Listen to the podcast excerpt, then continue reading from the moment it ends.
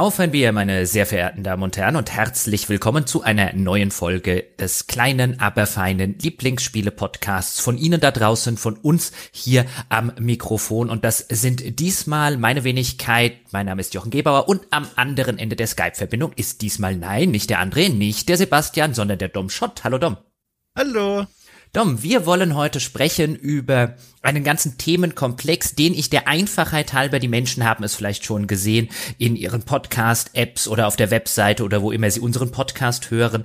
Ähm, wir wollen sprechen über etwas, das ich erstmal subsumiert habe unter dem großen, aufgeladenen Begriff der Cancel Culture und ähm, was das mit Spielen zu tun hat, wo diese Diskussionen herkommen. Und da bist du als jemand, der sehr in diesen ganzen Themen drin steckt, ja doch, durchaus. Du hast ja auch schon den ein oder anderen Artikel geschrieben, wo dann sehr eklige Reaktionen zurückkommen. All das wollen wir heute ein bisschen, bisschen besprechen und wir tun das, glaube ich, ohne Bier, sondern ganz nüchtern bei einem Kaffee. Richtig, genau. Er ist ein Kaffee. Äh, also erstmal hallo nochmal. Ich freue mich jetzt sehr, hier äh, teilnehmen zu dürfen an der Runde. Bin wirklich sehr gespannt. War auch schon sehr gespannt, was du erzählst, wie der, wie der, wie die Überschrift lauten wird im Podcast, äh, Cast, äh, Fetcher, Feed und so weiter. Äh, denn das wusste ich bis vorher auch noch nicht. Und da war ich jetzt sehr gespannt. Und äh, ja, finde ich interessant. Aber dazu gleich mehr vorher. Äh, ich habe einen Kaffee hier vor mir stehen. Auch dazu gibt's gar nicht so viel zu erzählen, außer vielleicht eine Sache.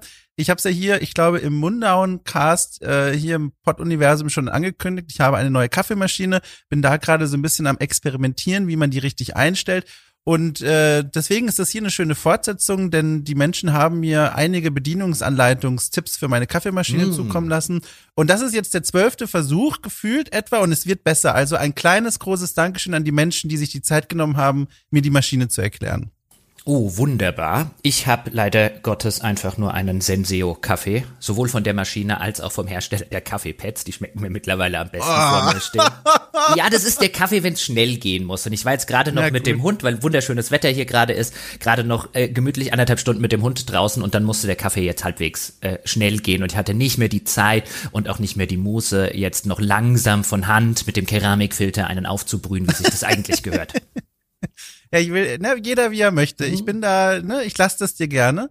Äh, aber ich habe so ausgerufen, weil ich mich zurückerinnern kann an die Besuche in mein Elternhaus vor vielen Jahren noch und da gab's auch solche Filterdinger, also nicht Filterdinger, aber die mit den Kapseln fand ich mal ganz schlimm, haben nicht so gut Ja, die, die Kapseln, also ich finde die Kapseln auch sind auch nicht meins, habe ich schon ein paar Mal in Ferienwohnungen und so gehabt, der hat mir noch nie geschmeckt der Kaffee, aber bei den die Pads finde ich die gehen. Ja, also sind die Preis, auch nicht so umweltbelastend ganz schön dolle? Sind sie? Ich tu die immer, ich tu die immer in die grüne Tonne. Ich dachte, das geht. Also im Gegensatz zu dem Plastikkrempel, den ich bei den Kapseln kriege. Ich glaube, die Kapseln sind die richtig bösen. Ich glaube, das waren die, das waren die, die richtig müllig sind. Ja, also ich dachte, das müsste eigentlich alles hier mit diesem Papierzeug und mit dem, mit dem Kaffeepulver, ja. was da drin ist, eigentlich doch biologisch abbaubar sein, war immer meine Hoffnung. Egal, meine Damen und Herren, reden wir nicht viel länger über Kaffee, reden wir darüber, worum es heute überhaupt gehen soll, weil ich will mal ganz kurz vielleicht ein bisschen die Entstehungsgeschichte dieser Folge erklären, damit Sie auch und ihr dort draußen auch eine Idee habt, worum es heute gehen soll und warum wir uns dieses Thema überhaupt jetzt mal auf die Fahnen geschrieben haben. Denn es begab sich vor nicht allzu langer Zeit, vor ein paar Wochen, dass ich im Netz äh, war und bei Twitter war und dort einem Twitter-Trend über den Weg stolperte der mich im ersten Moment verwundert hat. Der lautete, das Hashtag lautete nämlich Boycott Genshin Impact, also man solle das ähm, Open World Free-to-Play Spiel des chinesischen Studios MiHoYo boykottieren. Die ein oder anderen werden sich dran erinnern, ich hatte hier mit dem Sebastian mal eine Sonntagsfolge zu Genshin Impact gemacht und ich spiele das auch nach wie vor mehr oder weniger regelmäßig so ein bisschen als ein Service-Game vor mich hin und mag es immer noch ganz gerne und da hat mich natürlich gewundert, huch, warum soll das denn jetzt boykottiert werden, zumal dieser Hashtag ab diesem Zeitpunkt schon eine geradezu absurde Anzahl von äh, Antworten auf Twitter hatte. Also der ging gewissermaßen durch die Decke. Und dann stellte sich heraus, da werden wir jetzt alles im äh, Laufe der Folge das Ganze ein bisschen aus, aufdröseln, aber es stellte sich heraus, dass im Zentrum der Kontroverse dann die vermeintlich rassistische Darstellung eines Gegnertypen des Spiels, die sogenannten Hilly Churls, äh, standen. Und wie das natürlich für solche Twitter-Trends und für solche Social-Media-Diskussionen üblich ist, standen sich dann in den Twitter-Diskussionen zwei verfeindete Lager quasi das, das Linksextrem und das Rechtsextrem, ist nicht politisch gemeint, sondern einfach beide am anderen Ende des Spektrums und schossen dort aus ihren Gräben aufeinander. Die einen, die gesagt haben, aber das sieht man doch auf den ersten Blick und das geht ja heutzutage nicht mehr. Und was denken sich denn die Entwickler dabei? Das muss doch irgendwie besser gehen. Und die anderen, die gesagt haben, jetzt lasst unser Spiel in Ruhe. Ihr könnt doch nicht in, allen Rass in alles Rassismus reinlesen. Das sind doch eindeutig Fantasy-Wesen. Diese typischen Diskussionen halt. Und in der Mitte, dort wo meistens die Wahrheit heimisch ist, da wurde mal wieder gar nicht diskutiert. So ist das halt bei Social Media. Und dann habe ich gedacht, Jetzt wartest du mal, was die Spielepresse draus macht, weil eigentlich wäre das doch deren Aufgabe, jetzt so eine Kontroverse mal zu nehmen. Und das ist ja auch nicht die erste dieser Kontroversen in den letzten Jahren. Im Gegenteil, da werden wir heute auch noch auf die ein oder andere zu sprechen kommen. Und einfach mal diese Diskussion aus den Extremen abzuholen, das Social Media, und auf so eine neutrale, auf eine sachliche Basis stellen, auf eine äh, fundierte, auf wo nicht nicht gleich mit der großen Keule geschwungen wird, sondern vielleicht ein bisschen mehr mit dem Skalpell gearbeitet wird. Das wäre doch eigentlich die Aufgabe der Presse. Und ähm, dann hat mich leider Gottes die Spielepresse wieder eines Besseren belehrt. Also es gab ein paar Artikel zu dem Thema, die dann so ein bisschen die Kontroverse aufgegriffen haben und einfach erklärt haben, worum es ging. Aber so eine Einordnung oder so eine Antwort darauf, stimmt das denn jetzt? Ist das so eine Darstellung? Ähm, hat, hat das Spiel so und so welche Probleme? Und wenn ja, warum, warum zum Beispiel liest man in den ganzen Reviews nichts und auch gar nichts darüber? Und wie geht man an Spielepresse und so weiter mit sowas um? Ist das denn berechtigt, sowas an ein Spiel ranzutragen? All das habe ich nichts dazu gefunden und dann habe ich beschlossen, der Dom und ich, dann müssen wir das machen. Ja, also äh, danke für die Zusammenfassung, nochmal für die Einladung. Ich finde, das ist ein ganz, ganz spannendes Thema. Ähm, nicht unbedingt eines, bei dem man, finde ich, sich als Journalist, Journalistin unbedingt vornehmen muss, neutral zu bleiben oder in der Mitte zu bleiben. Aber wo ich dir vollkommen zustimme, ist, ähm, es lohnt sich darüber mal etwas, äh, also versucht unaufgeregt zu sprechen und mal zu gucken, zum einen, was liegt denn hier eigentlich vor für ein Problem? Dann, was wird daraus gemacht? Wir haben ja schon gesprochen jetzt hier von, äh, von äh, dem Boykott-Hashtag und dann auch, wie die Spielepresse und schlussendlich auch wir als Journalisten damit umgehen. Und dafür sitze ich jetzt hier und da bin ich jetzt sehr, sehr gespannt, wie wir hier so durchnavigieren werden. Ich meinte mit der Mitte jetzt auch gar nicht, dass man neutral bleiben muss, was jetzt die eigene persönliche Ansicht angeht, mm. sondern dass man die Diskussion halt dort führt, wo sozusagen die beiden Extreme auch aufeinander äh, äh, treffen können und erstmal Argumente austauschen können und wo man auch offen den Argumenten einer Gegenseite dann zum Beispiel ist und einfach mal guckt, wo liegt denn die Wahrheit dieser Diskussion, weil wahrscheinlich wird sie halt irgendwo in einer Mitte liegen und nicht ganz außen an irgendeinem dieser, dieser Extreme. Und jetzt bleiben wir zum Beispiel mal bei dieser Darstellung dieses Gegnertypen, der sogenannten Hilly Churls, weil der war wahrscheinlich der größte Ansatzpunkt dieser konkreten Diskussion und der dient so wunderschön als ein Beispiel, warum diese Diskussionen, meiner Meinung nach zumindest, im, im Spielekosmos und in der Spieleöffentlichkeit derzeit absolut nirgendwo hinführen, weil überhaupt nicht ernsthaft und intellektuell redlich darüber diskutiert wird, ist an dem Vorwurf denn erstmal was dran? Und wenn ja, ähm, was machen wir denn damit? Als eine Öffentlichkeit und vielleicht als eine europäische oder eine westliche Öffentlichkeit mit einem asiatischen Spiel. Nochmal sei dazu gesagt, ähm, es handelt sich um ein chinesisches Entwicklungsstudio, was ja nochmal ein bisschen was anderes ist als jetzt vielleicht ein koreanisches oder ein japanisches. Und es ging bei diesem ganzen Hashtag, der ging eigentlich viel harmloser los. Also bevor jetzt jemand sagt, aber da spielten doch noch andere Sachen eine Rolle. Ja, da spielten noch andere Sachen eine Rolle. Wir bleiben aber jetzt einfach mal bei diesem größten Beispiel nämlich diese vermeintlich rassistischen Darstellung der sogenannten Hilly Churls. Und jetzt frage ich dich einfach, Dom, der du vielleicht mal reingespielt hast oder aber zumindest ähm, entsprechende Screenshots gesehen hast. Ist das eine rassistische Darstellung? Also ganz wichtig ist, genau, das, den Disclaimer schiebe ich auch noch nach vorne. Ich bin kein Vielfachspieler von diesem Spiel. Äh, meine Recherchen beschränkten sich jetzt vor allem auf das Ansehen von Videos, wie denn diese Hilly Churls dargestellt werden, die, das Lesen vom offiziellen Wiki, wie die beschrieben werden, wie quasi die eingebettet sind in diese Spielwelt. Und wenn ich mir das dann so angucke in Kombination mit den Vorwürfen, dass eben gesagt wird, oh, die bekommen hier so, so Stammestänze zugeteilt, die erinnern an irgendwelche indigenen Gemeinschaften. Und ich mir dann angucke, wie gleichzeitig die Hilly Churls im Spiel dargestellt werden und wie so die Lore sich um sie herum strickt, dann muss ich sagen, diese Darstellung verdient tatsächlich in meinen Augen Kritik. Äh, ich weiß nicht, ob Rassismus das richtige Wort dafür ist, aber es ist auf jeden Fall ein, ein, ein Game Design, sage ich mal wo man zu Recht, finde ich, Kritik üben kann und sagen kann, da hat mindestens, wenn man es wohlwollend sagen würde, niemand während der Entwicklungsarbeit mal darauf einwirkend hingewiesen, dass es seltsam sein könnte, wenn wir die Kombination zusammenbringen. Zum einen reale, wie gesagt, indigene, tribale Tänze plus diese Lore um diese Wesen im Spiel, die so Dinge sagt wie, die haben keine richtige eigene Kultur, die haben keinen wirklichen Intellekt, keine Spiritualität, die laufen im Grunde durch die Welt und sind die normalsten Gegner, denen man begegnen kann. Das ist eine Kombination, da muss man, finde ich, tatsächlich als Journalist äh, Kritik anbringen. Man, ähm kann sie sich jetzt erstmal auch so vorstellen. Ich will es ganz kurz mal erklären. Ich werde auch nachher für die Folge ein Bild als Teaserbild raussuchen, wo die groß zu sehen sind. Nicht, weil ich das promoten will, sondern damit jeder auch die Möglichkeit hat, jetzt mal schnell sich ein Bild davon zu machen. Ähm, wenn wir drüber reden, aber die, die das nicht machen wollen oder können, den beschreibe ich sie jetzt. Es sind eher kleinwüchsige im Vergleich zu vielen anderen äh, Figuren im Spiel. Eher kleinwüchsige schwarze Gestalten und damit meine ich schwarze Hautfarbe tatsächlich, die Lendenschürze tragen, die in ihrer ganzen Aufmachung finde ich sehr an afrikanische indigene Völker, so wie man sie sich stereotyp vorstellt, erinnert.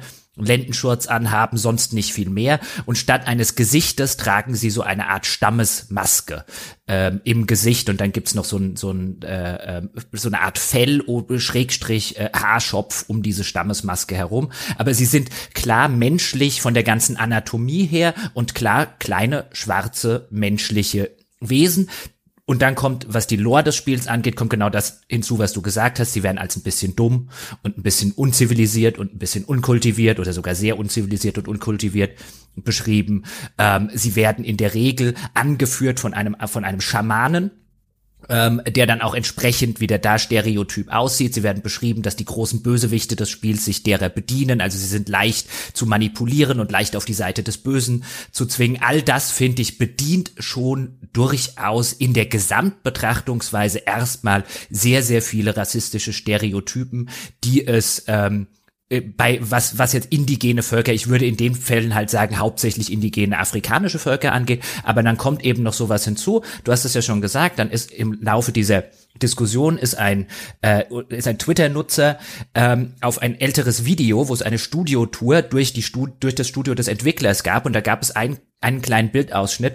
Da sieht man wunderschön, wie eine Animationsdesignerin des Spiels offensichtlich gerade die Animationen dieser Hilly Churls macht und als Inspiration ein Stammestanzvideo von Nord äh, nordamerikanischen Ureinwohnern läuft. Also das, was man sich so gemeinhin auch da wieder Stereotyp so als den Regentanz oder so vorstellt. Und genau sowas machen die dann übrigens auch äh, im Spiel und an genau sowas erinnern die Animationen im Spiel und sollen sie offensichtlich auch, weil das Pate gestanden hat. Und da finde ich es auch eigentlich sehr zwingend zwingend unter dem Strich zu dem Urteil erstmal zu kommen, das bedient schon aus westlicher Perspektive sehr viele Stereotypen, die man so mit den wilden Ureinwohnern oder den Wilden allgemein ähm, lange Zeit gerade im Kolonialismus verbunden hat, oder Dom? Ja, genau, genau so hätte ich es auch gesagt. Das sind ganz klare Kolonialbilder, Kolonialstereotypen, die ja auch nicht aus dem, also die, die, das, soweit kann man ja wohl sich denn schon erstmal die Gedanken machen. Ich hatte jetzt nicht die Möglichkeit, mit dem Entwicklerteam irgendwie ein Interview dazu zu führen, aber es gibt ja einen Grund, warum die erstmal so dargestellt werden. Der, ich kann mir sehr gut vorstellen, das passiert ja auch häufiger übrigens äh, leider bei vielen anderen Spielen, auch jetzt nicht unbedingt, wenn es um die Darstellung indigener geht. Vielleicht kommen wir da heute noch drauf auf andere Beispiele. Das ist ja immer die Überlegung, äh, Stereotypen, äh, Klischees, die haben immer diesen großen Vorteil, vor allem auf einer Bildsprache erstmal, man guckt die an und weiß, was sie bedeuten sollen. Und das bedeutet, also das muss ja erstmal nichts Schlimmes sein. Das können ganz äh, zielführende Sachen sein, zum Beispiel, wenn ich mir vorstelle, einen strahlenden Hitler, äh, oh Gott, einen strahlenden Rittler. Ein strahlender Rittler? Nein, nein, pass auf ein strahlender. Das ist gut, so ein, so ein, so ein Ritter mit so einem Bärtchen oben. ja, Gott, hör auf. Nein, nein, also nochmal hier einen strahlenden Ritter in einer Fantasy-Welt, da haben viele von uns eine Vorstellung im Kopf, wie man sich das vorstellen könnte. Und das ist zum Beispiel ein Stereotyp, den wir aktivieren. Wenn wir den im Spiel sehen, wissen wir auch sofort, was wir uns unter so einer Figur vorstellen können. Und so ein Stereotyp, der wird in meinen Augen hier auch bemüht. Das Problem in meinen Augen und wie du es ja auch beschrieben hast, ist dann aber, woher kommt die Inspiration? Und diese Inspiration kommt eben aus diesen kolonialrassistischen Bildern, die aber tatsächlich auch in anderen Medien, von der Literatur bis zum Film und natürlich auch in Spielen, auch in Brettspielen, immer noch verbreitet ist, vor allem in unserer westlichen Gesellschaft. Und wenn wir die sehen, erkennen wir die wir erkennen nicht unbedingt, äh, dass wir sagen, okay, das ist ein, ein, ein, ein altmodisches, kolonialrassistisches Bild, aber wir erkennen auf jeden Fall, wofür es stehen soll. Und das ist das Problem Problem. Wir, wir denken, okay, wenn wir solche Kleidungen sehen und solche Präsentationen, wie jetzt in diesem Fall diese Hilly Churls, dann sehen wir die an und denken, okay, die sind primitiv, die scheinen irgendwie zurückgeblieben zu sein, unterlegen zu sein, die haben keine eigene Zivilisation. Und genau an diesem an sich schon problematischen Stereotypen appelliert die Darstellung im Spiel. Und das ist der Punkt, wo ich sage, das verdient eben die Kritik. Zumal, und das kommt noch dazu, das war ein kleinerer anderer Teil dieser Diskussion, der aber hier sehr schön hinpasst und dieses Hashtags, in der Regel nahezu alle anderen Figuren in dieser Spielwelt bislang Weißbrote sind. Im Vergleich jetzt zu den Hilly Turtles zum Beispiel, das sind die einzigen wirklich schwarzen äh, humanoiden Wesen. Es gibt zwei Figuren im Spiel in der Zwischenzeit, die eine etwas dunklere Hautfarbe besitzen, aber nicht auf der Hautfarben Skala jetzt eben diese Hilly Churls sind. Also man kann das halt wunderschön wirklich kontrastieren mit, hier hast du die schwarzen Hilly Churls, die genau so dargestellt werden und dann die zivilisierten Weißen sozusagen auf der anderen Seite. Zumindest was die Hautfarbe angeht. Ich rede jetzt nicht von Ethnien, weil ich glaube, das sollen in allen Fällen, weißt du, das ist halt wieder diese typische Manga-Geschichte. Wir sehen dort westliche Figuren, der chinesische Beobachter sieht chinesische Figuren. Aber man sieht halt den, den Hautfarbeunterschied. Ich finde, den sieht man ähm, schon recht deutlich. Es gibt, wie gesagt, zwei ähm, Figuren mit etwas dunklerer Hautfarbe im Spiel, aber ähm, hier sieht man schon, dass das sind die schwarzen Figuren und das andere sind die weißen Figuren. Jetzt kommen wir vielleicht dann zur Frage, Warum hatten der Jochen davon nichts in seiner Folge erzählt? Hat er das nicht bemerkt oder wollte er dazu nichts sagen? Weil wir wollten ja auch darüber reden, warum redet die Spielepresse über sowas nicht? Und bei mir war es jetzt ein Fall von, ich hab's sogar noch überlegt. Ach. Aber ja, er habe überlegt, mir ist es aufgefallen, also die, ich fand die sehr, sehr klischeehaft stereotyp dargestellt. Und wäre das ein westliches Studio gewesen, hätte ich auch sofort was gesagt. Wahrscheinlich auch bei einem japanischen Studio. Bei einem chinesischen Studio habe ich mir gedacht, bevor ich dieses Fass aufmache, und dann hast du halt meistens ein sehr großes Fass, weil wenn wir jetzt zum Beispiel sagen, es bedient rassistische Stereotype, dann hast du schon sehr viele Leute, gerade Fans zum Beispiel von so einem Spiel, die statt es bedient rassistische Stereotype hören, ihr seid doch Rassisten obwohl man das vielleicht gar nicht gesagt hat. Oder das Spiel ist rassistisch, obwohl man das auch nicht gesagt hat. Und das ist ein Unterschied.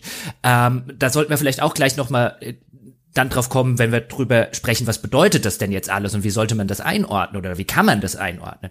Aber in meinem Fall war es jetzt wirklich ein, wenn ich jetzt dieses Fass aufmache, dann kann ich das schon machen, aber weiß ich eigentlich genug darüber? Weißt du, wenn das ein westliches Spiel wäre, dann wüsste, und die das so darstellen, dann würde man schon ahnen, auf, auf welch, wessen Geisteskind die sind, beziehungsweise, dass sie halt einfach ein paar Sachen halt völlig ignoriert haben. Ähm, aber jetzt haben wir es mit einem chinesischen Team zu tun, das Erstens weiß ich relativ wenig über China, wie wahrscheinlich die meisten Menschen äh, äh dort draußen weiß ich erheblich mehr über über was äh, amerikanische Kultur, englische Kultur, europäische Kultur, chinesische Kultur ziemlich wenig. Klar, man weiß zum Beispiel, dass die es nicht so mit Minderheiten haben, insbesondere die Uiguren äh, sind ja derzeit viel in den Medien und wie die dort verfolgt werden und wie dort eingeknastet und inhaftiert werden. Ähm, unter diesen Voraussetzungen weiß ich nicht, ob das im kulturellen Kontext, im chinesischen kulturellen Kontext, ist das dort genauso rassistisch, wie es bei uns wirkt. Oder, was ja theoretisch möglich wäre, ist das für ein chinesisches Spiel sogar sehr progressiv. Dass die überhaupt sowas darstellen.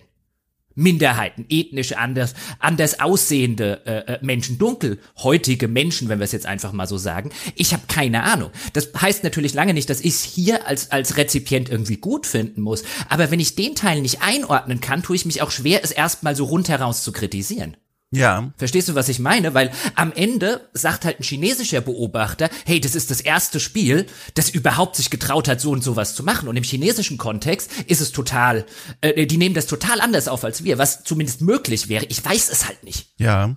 Also ich gehe bei so einer Kritik immer vom, vom kleinstmöglichen gemeinsamen Nenner aus, nämlich der Art, wie so ein Spiel konsumiert wird. Und das ist in dem Fall bei Genshin Impact so, da sitzt jemand vor der Konsole oder vor dem Spielgerät irgendwo auf der Welt, das ist ein international erhältliches Spiel und spielt dieses Spiel ohne Kontextwissen darüber, woher das Entwicklerteam kommt, wie die, wie die Ursprungsgeschichte ist oder wie es dort um irgendwelche Darstellungsstereotypen äh, bestellt ist. Und auf dieser Ebene würde ich immer bei solchen Spielen meine erste Kritik ansetzen und sagen so, wir guck, ich guck mir das an, losgelöst von diesem, von diesem Ursprungskontext, in dem es entstanden ist. Und egal, das kann man da sogar schon, finde ich, bei, gerade bei diesem Thema mit reinnehmen, egal wo das Spiel entstanden ist, das Ergebnis ist erstmal, das sind rassistische Klischees. Und das kann man, finde ich, erstmal als Kritik sehr berechtigt in den Raum stellen. Jetzt aber das Wichtige ist, und da finde ich, hört es dann oft genug, vor allem auf Social Media dann auf, ist es ja eigentlich erst interessant, wenn dann die Diskussion zustande kommt mit dem Entwicklerteam. In dem Falle wäre dann, finde ich zum Beispiel sehr interessant zu fragen, also erstmal zu sagen, so, das ist ein rassistisches Klischee, Punkt, damit müsst ihr leben, das ist einfach so, da gibt es im Grunde nichts zu verrücken. Aber, liebes Entwicklerteam, und hiermit quasi öffne ich als Journalistin Dialog zu diesem Team, ich würde mal gern wissen, wie ist das passiert? Gab es denn bei euch in dem Team zum Beispiel so jemanden wie ein ähm, Cultural Advisor. Da können wir später auch nochmal sprechen. Das ist eine Aufgabe, die ich selbst schon im letzten Jahr mal erfüllt habe bei einem Projekt. Also jemand, der nur dafür da ist, euer Game Design sich anzugucken und zu checken und auch mit Expertinnen und Experten mal gegenzuhalten und zu gucken, ist denn cool, was wir hier eigentlich machen, auch auf einer ethischen Ebene? Das wäre zum Beispiel eine Frage, die ich stellen würde. Oder ich würde fragen oder recherchieren, wie ist es denn bestellt, wie du schon beschrieben hast, um die Darstellung von Stereotypen in dem Land, in dem das Spiel entstanden ist. All das finde ich ist super wichtig und auch übrigens super gewinnbringend äh, und Horizont erweitern für diesen zweiten Schritt der Diskussion. Aber gleichzeitig finde ich es ganz wichtig, davon unberührt den ersten Schritt zu lassen zu sagen, so, ihr habt das so veröffentlicht und rausgebracht, das steht für sich jetzt erstmal und das verdient die Kritik. Ja, also, also, wenn wir die, wenn wir die Kritik, ich gehe dann mit, wenn wir die Kritik sozusagen erstmal äh, werksimmanent machen, weil ich bin ja auch ein großer Freund, der, der Autor ist tot ähm, äh, Positionen einfach sagen, ein Werk muss unabhängig von den Intentionen seiner, äh, seiner, seiner Künstler stehen. Ich halte allerdings die Intention für durchaus relevant, wenn ich eine moralische Entscheidung. Also weißt du, keine künstlerische, da gehe ich, gehe ich mit und ich habe ja schon gesagt, also ich finde die Darstellung hier auch durchaus äh, äh, jenseits von äh, äh, okayen ähm, Repräsentationen von rassistischen Klischees. Aber wenn wir über die Intention reden, und ich halte Intention immer für sehr wichtig, man liest dann insbesondere aus Social Media, ist doch egal, was die wollten, die haben das und das gemacht. Und ich finde, nee, es ist nicht egal, was jemand will. Im Gegenteil, jederzeit, wenn es um eine moralische Einschätzung von irgendetwas geht. Nicht umsonst haben wir Intention sehr, sehr tief auch in einem Rechtssystem verankert. Es ist total wichtig, was jemand wollte und was jemand vielleicht versehentlich oder ähm, nachlässig oder fahrlässig gemacht hat finde ich, gibt es einen enormen Unterschied. Und wer den nicht anerkennen möchte, der hat sich sowieso aus jeder sachlichen Diskussion schon längst verabschiedet. Ähm, und deswegen finde ich es hier, bevor ich halt, ich persönlich jetzt sagen würde, ich mache dieses, dieses große Fass auf, also ich hätte eigentlich erwartet, dass das viel früher kommt, als jetzt Monate nach Release in dem Fall, ähm, hätte ich gesagt, ich wüsste einfach gerne mehr über die Intention. Und die wird jetzt bei einem chinesischen Studio halt einfach nicht rausfindbar sein, glaube ich, zumindest nicht von uns, ähm, weil dann natürlich auch immer dann noch die Frage ist, an wie viel Wahrheit können sie dir überhaupt überhaupt sagen? Und das Interessante bei den Hilly Churls ist ja, es gibt eine, was, was auch in den sozialen Medien natürlich dann wieder total untergegangen ist. Es gibt eine ganze Questreihe, die sich, da gibt's ein kleines Mädchen, das die Sprache der Hilly Churls lernen möchte. Und dann gibt's eine ganze Questreihe, in der du anfängst, als Spieler mit den Hilly Churls zu reden. Und ähm, dann bekommst du so eine kleine Liste mit, mit, mit Ausdrücken und dann musst du sozusagen den Erstkontakt mit ihnen machen. Und wenn du den richtigen auswählst, ähm, den richtigen Hilly Churl Satz, und dann fangen die halt auch so ein bisschen so Stammes mäßig an zu tanzen, weil sie sich dann so freuen, dass du mit ihnen machst. Und das ist natürlich auch eine sehr, sehr paternalistische Art und Weise, damit umzugehen. Ich will das nicht schönreden. Aber auch da fände ich es aus so einer chinesischen Perspektive, fände ich es spannend zu wissen, ob das vielleicht für einen Beobachter, für den das Spiel vielleicht in erster Linie intendiert war, da sind wir wieder bei der Intention, ob das nicht vielleicht eine sehr progressive Message in China ist. Hey, wir können mit den Leuten reden und die reden mit uns auch zurück. Vielleicht sollten wir eine Verständigung. Weißt du, das ist ja letztlich eine sehr, eine sehr banale, aber fundamentale fundamentale Art der Völkerverständigung, die dann hier plötzlich mit den eigentlichen Bösewichten passiert. Das finde ich sehr interessant und ich könnte mir sehr gut vorstellen, dass das im chinesischen Kontext überhaupt nicht so banal ist, wie das jetzt hier vielleicht klingt für uns als westliche Beobachter, aber da weiß ich zu wenig drüber. Hm. Also ein Gedanke und eine Frage. Also der Gedanke ist, ähm, glaube, auch wenn ich mir das anhöre, ich bin immer noch, äh, äh, sehe ich da noch keinen Konflikt mit diesem Gedanken, dass man sagt, das Spiel als solches kann ich als äh, in Teilen rassistisch beschreiben und kritisieren, ohne jetzt zu, damit zu implizieren, das Entwicklerteam ist rassistisch, weil ne, wir, wir haben ja schon gelernt, äh, Spielentwicklung ist kompliziert, auf dem Weg von Intention zu Ergebnis kann was schiefgehen. Das sind ja zwei unterschiedliche Dinge. Und die Frage, die sich da so ein bisschen anschließt, ist an dich, Hast du denn, und ich habe jetzt ärgerlicherweise ausgerechnet die Folge natürlich nicht gehört, aber hast du denn in der Genshin Impact Folge dann überlegt, diese Diskussion oder diesen Monolog, den du so in dir mit dir herumträgst, den einfach dann quasi als, ich sag mal, Platzhalter für die eigentliche Kritik an diesem Thema rauszuhauen? Also den Leuten quasi zu sagen, was gerade in dir da so vor sich geht? Nee, eigentlich, also das hatte ich nicht geplant. Ich hatte eigentlich die ganze Zeit gedacht, ein, das kommt bestimmt noch mal in einem Feierabendbier oder ja. das, weil ich dachte, das kommt bestimmt noch mal eine große Diskussion rund darum und dann hat das jetzt echt ähm, äh, acht Monate gedauert oder so. bis die Diskussion gekommen ist. Ähm, und dann dachte ich jetzt just, als die gekommen ist, ah, ähm, äh, also ich dachte, ich dachte zuerst gar nicht, dass es darum geht, weil nachdem es so lange keine drauf angesprungen war sozusagen, ähm, habe ich gedacht, naja gut, vielleicht habe ich das auch nur ein bisschen, bisschen überbewertet, was ich da so gesehen habe oder so.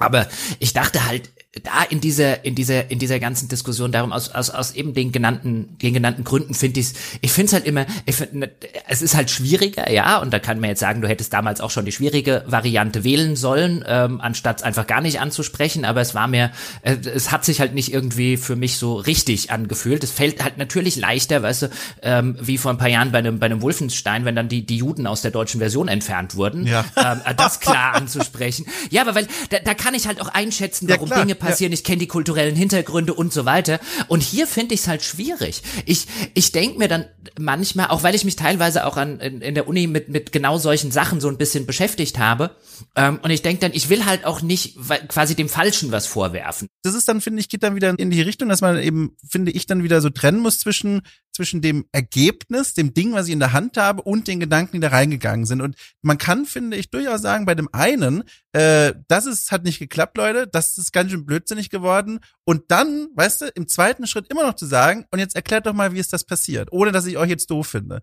Und das ist so, diese beiden Schritte, die werden ganz selten zusammen gesehen oder gegangen. Und das finde ich, da besteht eigentlich die große, der große Wert von solchen Diskussionen. Ja, das, das auf jeden Fall. Also generell in dieser, du hast es gerade schon mal gesagt, glaube ich, ähm, in dieser es, es fällt offensichtlich vielen Menschen, zumindest auf Social Media, ähm, sehr schwer, so zwei Gedanken gleichzeitig im Kopf zu haben, nämlich den Gedanken ein, ich kann so eine Darstellung rassistisch nennen, ohne dass ich einen einzigen Entwickler rassistisch nenne, ohne dass ich das ganze Spiel rassistisch nenne, oder, um Gottes Willen, ohne dass ich sage, dass jeder, der das spielt, irgendwie ein Rassistenunterstützer oder so ist. Ich kann einfach sagen, hier werden rassistische Stereotypen bedient, die über das, ich will jetzt mal sagen, tolerier, eigentlich tolerierbare Maße hinausgehen, und das wäre echt nicht blöd, wenn die Entwickler das ändern würden aber ähm, das macht noch keinen Entwickler zum Rassisten, keinen Spieler zum Rassisten und nicht das ganze Spiel irgendwie zu einem rassistischen Machwerk à la, ich will jetzt gar keine Beispiele aus äh, Nazi-Vergangenheit und so weiter nennen.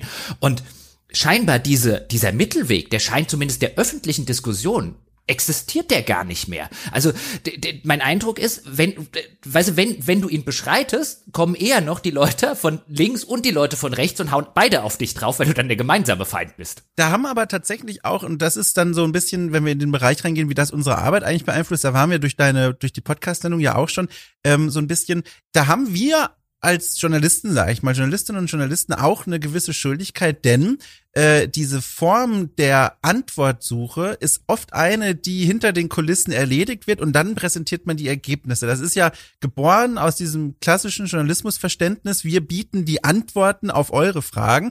Aber dabei finde ich gerade bei unserer Beschäftigungswelt hier mit Spielen und Spielkultur, liegt ein ganz großer Wert darin, finde ich, diesen Rechercheprozess und die Suche nach Antworten zum Zentrum zu machen und nicht unbedingt mhm. die Antworten selbst. Also das klassische Fragen stellen, äh, das ist vor allem etwas, was mir aufgefallen ist durch meine eigene Arbeit. Ich habe äh, das in der Vergangenheit immer mal wieder gemacht und jedes Mal habe ich gemerkt, mein Gott, das ist ein Stilmittel. Das ist eigentlich mehr als ein Stilmittel. Das ist eine Form von Journalismus, die einen ganz großen Wert leisten kann. Ein Beispiel, Battlefield 5, äh, da gab es einen General, der vorgestellt wurde, also Battlefield 5, Zweiter Weltkrieg-Shooter. Da gab es einen General, der vorgestellt wurde, den konnte man sich mit Mikrotransaktionsgeld kaufen. Der hieß Wilhelm Franke.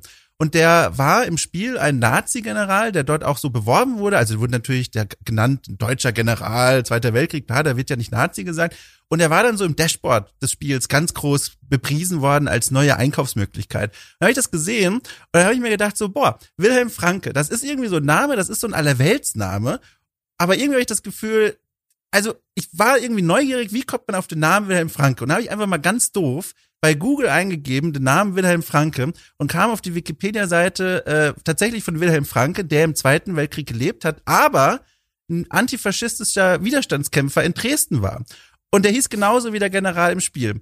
Und dann habe ich mich natürlich gefragt, wie kann sowas denn eigentlich passieren? Ist das jetzt Zufall, dass die vom Entwicklerteam einfach äh, zufällig denselben Namen gewählt haben? Wenn ja, dann äh, haben sie offenbar nicht das so ernst genommen, dass sie gesagt haben, wir recherchieren das mal vorher, bevor wir irgendwie so Namen ins Spiel hauen. Oder haben sie es gewusst und ihnen war das egal und haben es dann einfach trotzdem gemacht, weil der Name einfach so, so cool deutsch klingt. Und diese Fragen hatte ich. Und diese Fragen habe ich ganz äh, zentral in einem Artikel auf ArcuGames, damals so eine Projektseite von mir gewesen, äh, formuliert und da habe ich einen Artikel drüber geschrieben. Das ist das Problem. Der Typ im Spiel, der Nazi-General, heißt genauso wie der Widerstandskämpfer in der echten Welt. Ich habe aber keine Ahnung warum. Und dann habe ich diese Optionen ausformuliert, die eigentlich nur denkbar sind, ohne eine Antwort zu kennen. Und das Ergebnis war, ein Leser von Arkel Games hat den Text übersetzt, der landete bei mehreren englischsprachigen großen Seiten und am Ende wurde der Name von Wilhelm Franke von EA geändert. Und das war was, wo ich gemerkt habe, hui, dieses äh, Transparentmachen von, ich habe eine Frage und kenne die Antwort aber nicht. Und jetzt denke ich mal über die Optionen und Interpretationsmöglichkeiten nach und stelle diesen Rechercheprozess online allen einsehbar mal zur Verfügung.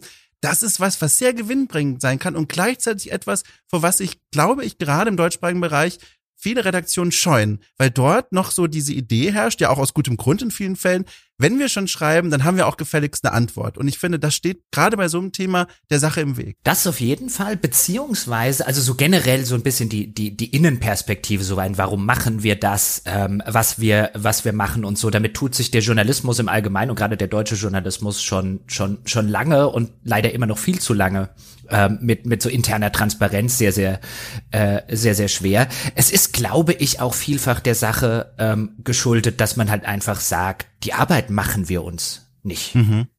Das ja. ist, also jetzt in dem Fall habe ich es mir auch nicht gemacht, aber einfach aus der ähm, jahrelangen Erfahrung, dass ich jetzt von einem chinesischen Studio auf solche Fragen also ich meine, jetzt könnte man auch sagen, das ist auch ein Stereotyp und das könnte ja theoretisch anders sein, ähm, aber äh, äh, eigentlich keine keine Antworten äh, erwarten kann und am Ende dort noch irgendjemandem das Leben am Ende zur Hölle mache, der irgendwie versuchen muss, noch irgendwie Antworten zu finden, die auch irgendwie noch okay sind oder so, ähm, dann habe ich es halt lieber lieber sein lassen. Aber ich habe schon den Eindruck, ähm, weißt du, man man nimmt dann so eine so eine Diskussion wie hier jetzt bereitwillig auf. Ich finde zig Artikel darüber, dass mir Leute mal ganz kurz aufbereiten, worum die Diskussion eigentlich geht so mit Twitter-Postings und so weiter, weil wenig Arbeit, wahrscheinlich viel Klicks. Aber sowas, was wir jetzt gemacht haben, zum Beispiel, geht mir gar nicht darum, uns jetzt auf die Schulter zu klopfen, sondern einfach, ich finde, halt, das ist auch notwendige Aufgabe einer, einer, einer Presse, dann einfach mal zu sagen, was ist denn an dieser Kontroverse überhaupt dran? Weil das würde mir, wäre das Erste, was mich interessieren würde, oder ist zumindest immer das Erste, was mich interessiert, wenn ich solche Kontroversen mitkriege. Hier wusste ich es jetzt, weil ich das Spiel re recht regelmäßig spiele, aber in allen anderen Fällen sitze ich dann so davon so, danke, jetzt hast du mir aufbereitet, worum es geht, aber was ist denn dran? Ja, ich will doch nicht jedes Mal jedes dieser Spiele selber spielen müssen, um zu wissen, ist denn da jetzt was dran oder nicht?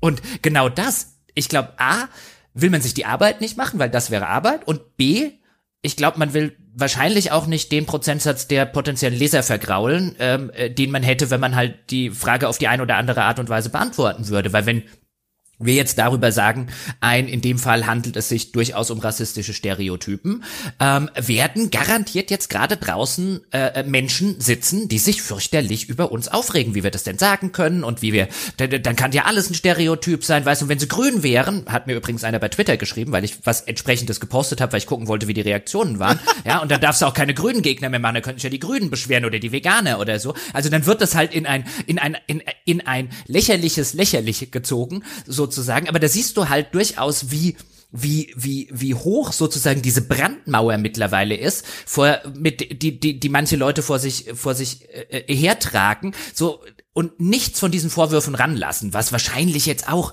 der Tatsache geschuldet ist, dass halt sehr, sehr viele diesbezügliche Vorwürfe und teilweise halt auch relativ absurde in der Vergangenheit, nicht immer, aber gab es durchaus auch, halt genauso durchs Dorf getrieben wurden. Und das ist halt dann auch wieder was, wo ich sage, das ist eigentlich Aufgabe der Presse, auch an manchen Stellen zu sagen, Leute, hier ist es gerade leider Gottes Bullshit.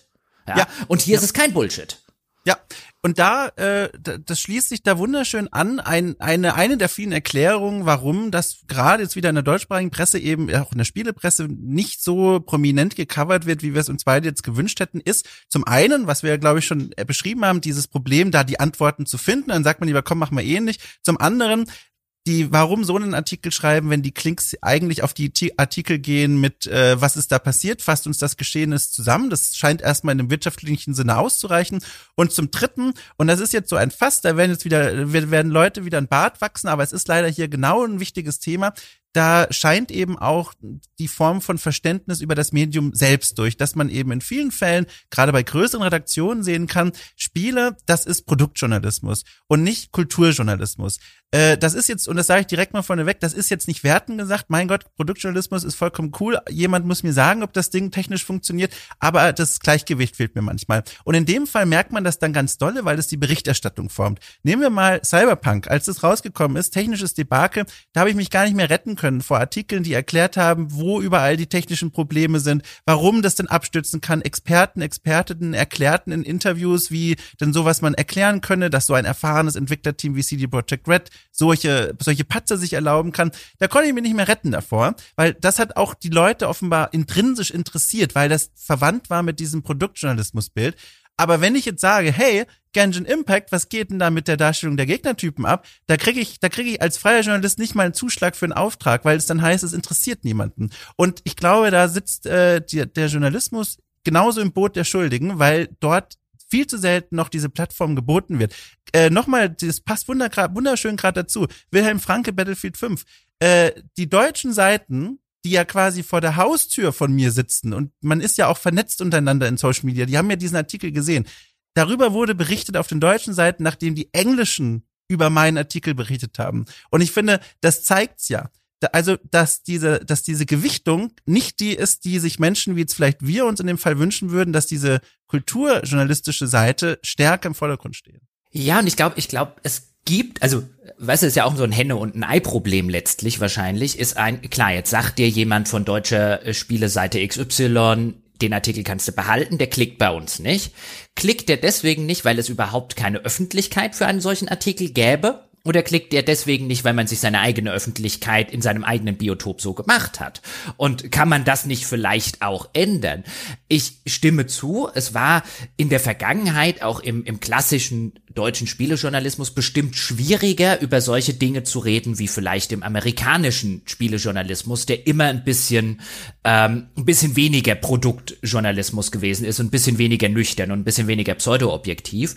Und das siehst du auch heute dann noch in Diskussionen. Also gerade in Deutschland, in den USA kriege ich das durch Diskussionen wesentlich seltener mit. Gerade in Deutschland hast du sehr schnell Diskussionen, darüber, was machen die beiden sich jetzt seit einer Dreiviertelstunde hier mit dem Spiel rum? Das ist doch nur irgendein Spiel. Ja, das ist doch nur irgendeine Fantasy-Welt. Und dann kommt wieder dieses ganze, lass mich doch mit eurer Politik in meinen Fantasy-Welten in Ruhe. Und das sind halt die Leute, von, wie gesagt, es kann auch nur anekdotisch sein, dass ich da halt irgendwie in Deutschland mehr kenne als, als anderswo, die halt auch, die halt, die, die halt nur dieses, dieses, ähm, dieses, äh, dieses Spaß am Spiel und die, weißt du, die, die schon seit dem Deutschunterricht sagen, bleib mir mit allem, was Interpretationen ist, weg, so als gäbe es die nicht. Also wenn ich es ignoriere, dann gibt's das auch nicht, oder? Das ist bestimmt wie, ähm, äh, äh wie Corona oder so, äh, ähm, in dem Fall. Aber das, das begegnet mir hier halt so häufig, dieses, das ist doch nur ein Spiel und das ist doch eindeutig eine Fantasy-Welt und da, da muss man doch hier nichts rein interpretieren. Und das sind dann die Leute, die, die halt auch nie was, was, weißt du, die halt, kannst du ja machen. Du kannst ja Star Wars zum Beispiel gucken, ohne jemals irgendetwas, eine Anspielung zum Vietnamkrieg verstanden zu haben, ohne die ganzen Nazi-Anspielungen nicht zu verstehen, ohne die ganzen Kalter Krieg-Anspielungen nicht zu verstehen. Kannst du machen. Kannst du einfach als Abenteuer-Weltraumfilm gucken. Ist super, ist spannend, ist toll. Kannst du machen. Da habe ich nichts dagegen. Ja, aber du kannst ihn auch auf eine zweite Ebene lesen, ähm, die ebenfalls existiert. Und ähm, es gibt halt offensichtlich eine Gruppe von Menschen, die sich einfach weigert, diese Existenz dieser zweiten Ebene anzuerkennen. Die gibt's nicht. Ja, und ich glaube, oft schwingt auch, was heißt ich glaube, man sieht es ja, oft schwingt auch so eine Angst mit von entweder, also wenn man Fan von so einem Spiel jetzt, wie beispielsweise Genshin Impact ist, zum einen die Angst, die wollen mir hier was wegnehmen, die wollen mir das schlecht reden und damit verbunden die, die zweite Angst, die ich dann häufig lesen kann in Kommentarbereichen oder auch sogar in Artikeln oder in Videos oder was weiß ich, ähm, die wollen mich zum schlechten Menschen machen, weil ich das Spiel genieße.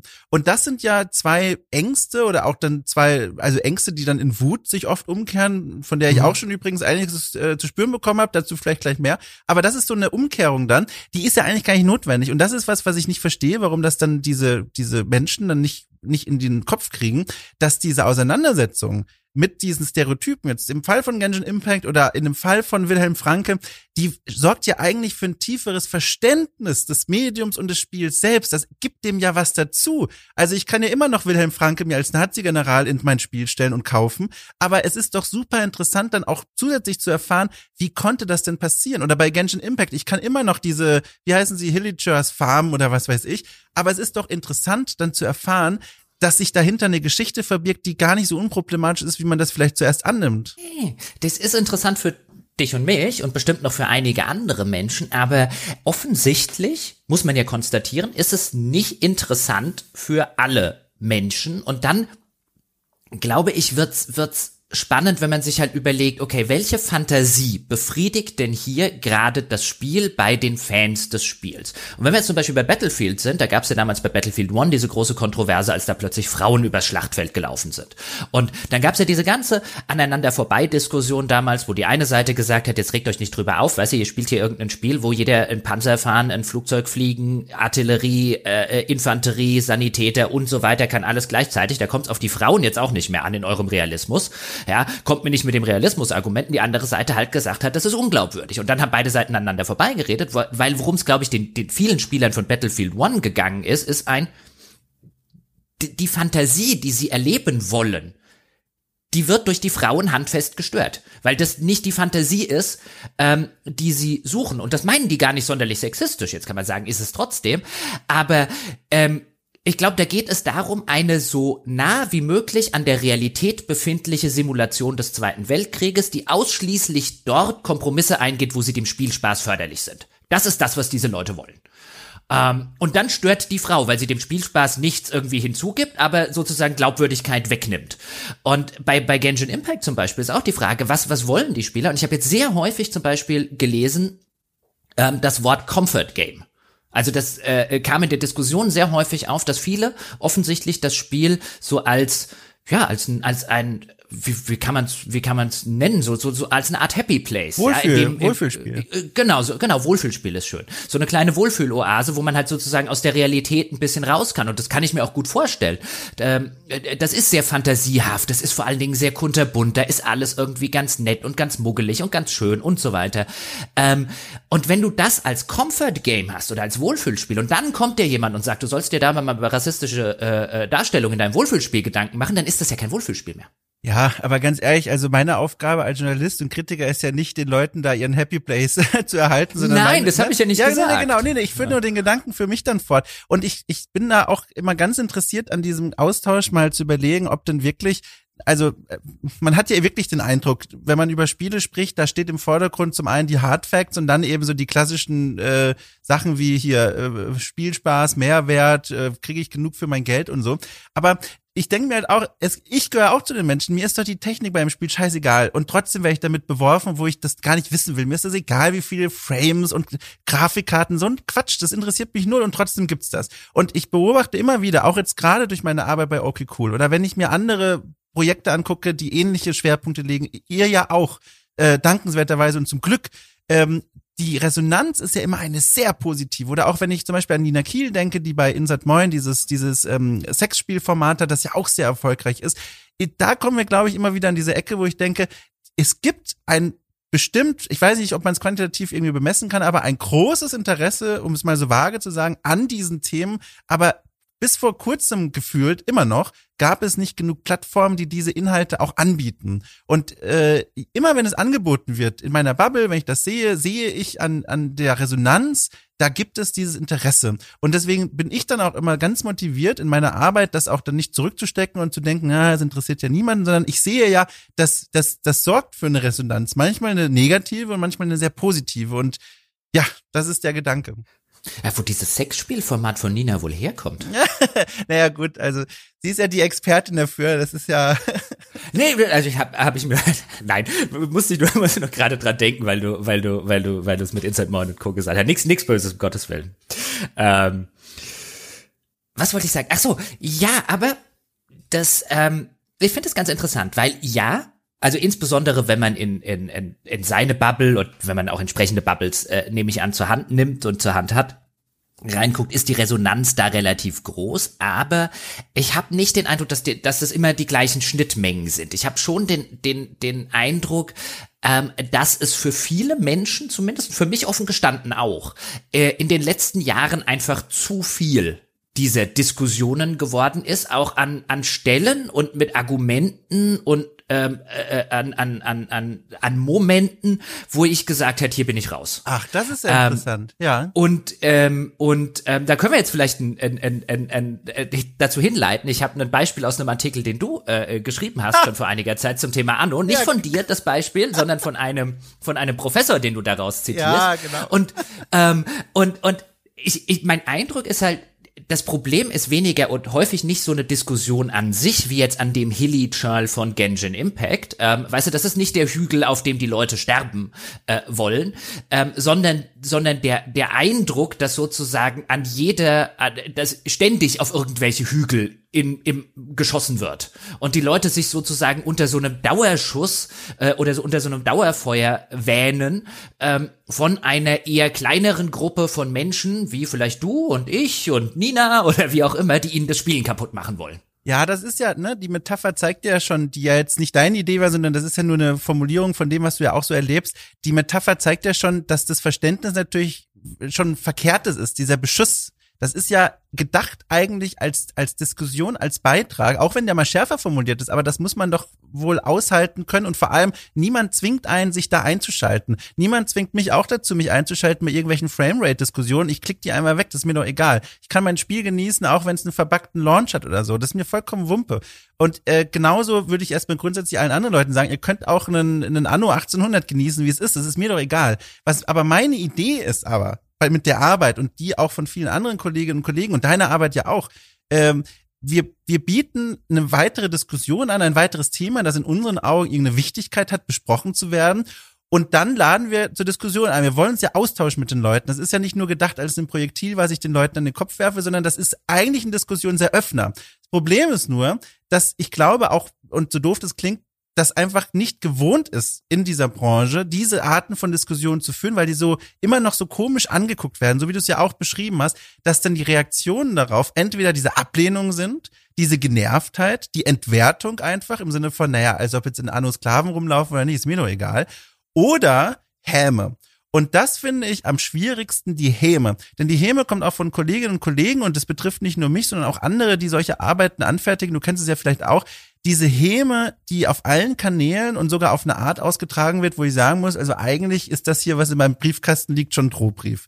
Und das ist der Moment, wo ich dann denke, also an dem Punkt steigt man entweder aus, und da sind wir auch dann schon ganz grob im Bereich der Cancel Culture, auch wenn das nochmal ganz andere Dimensionen sind.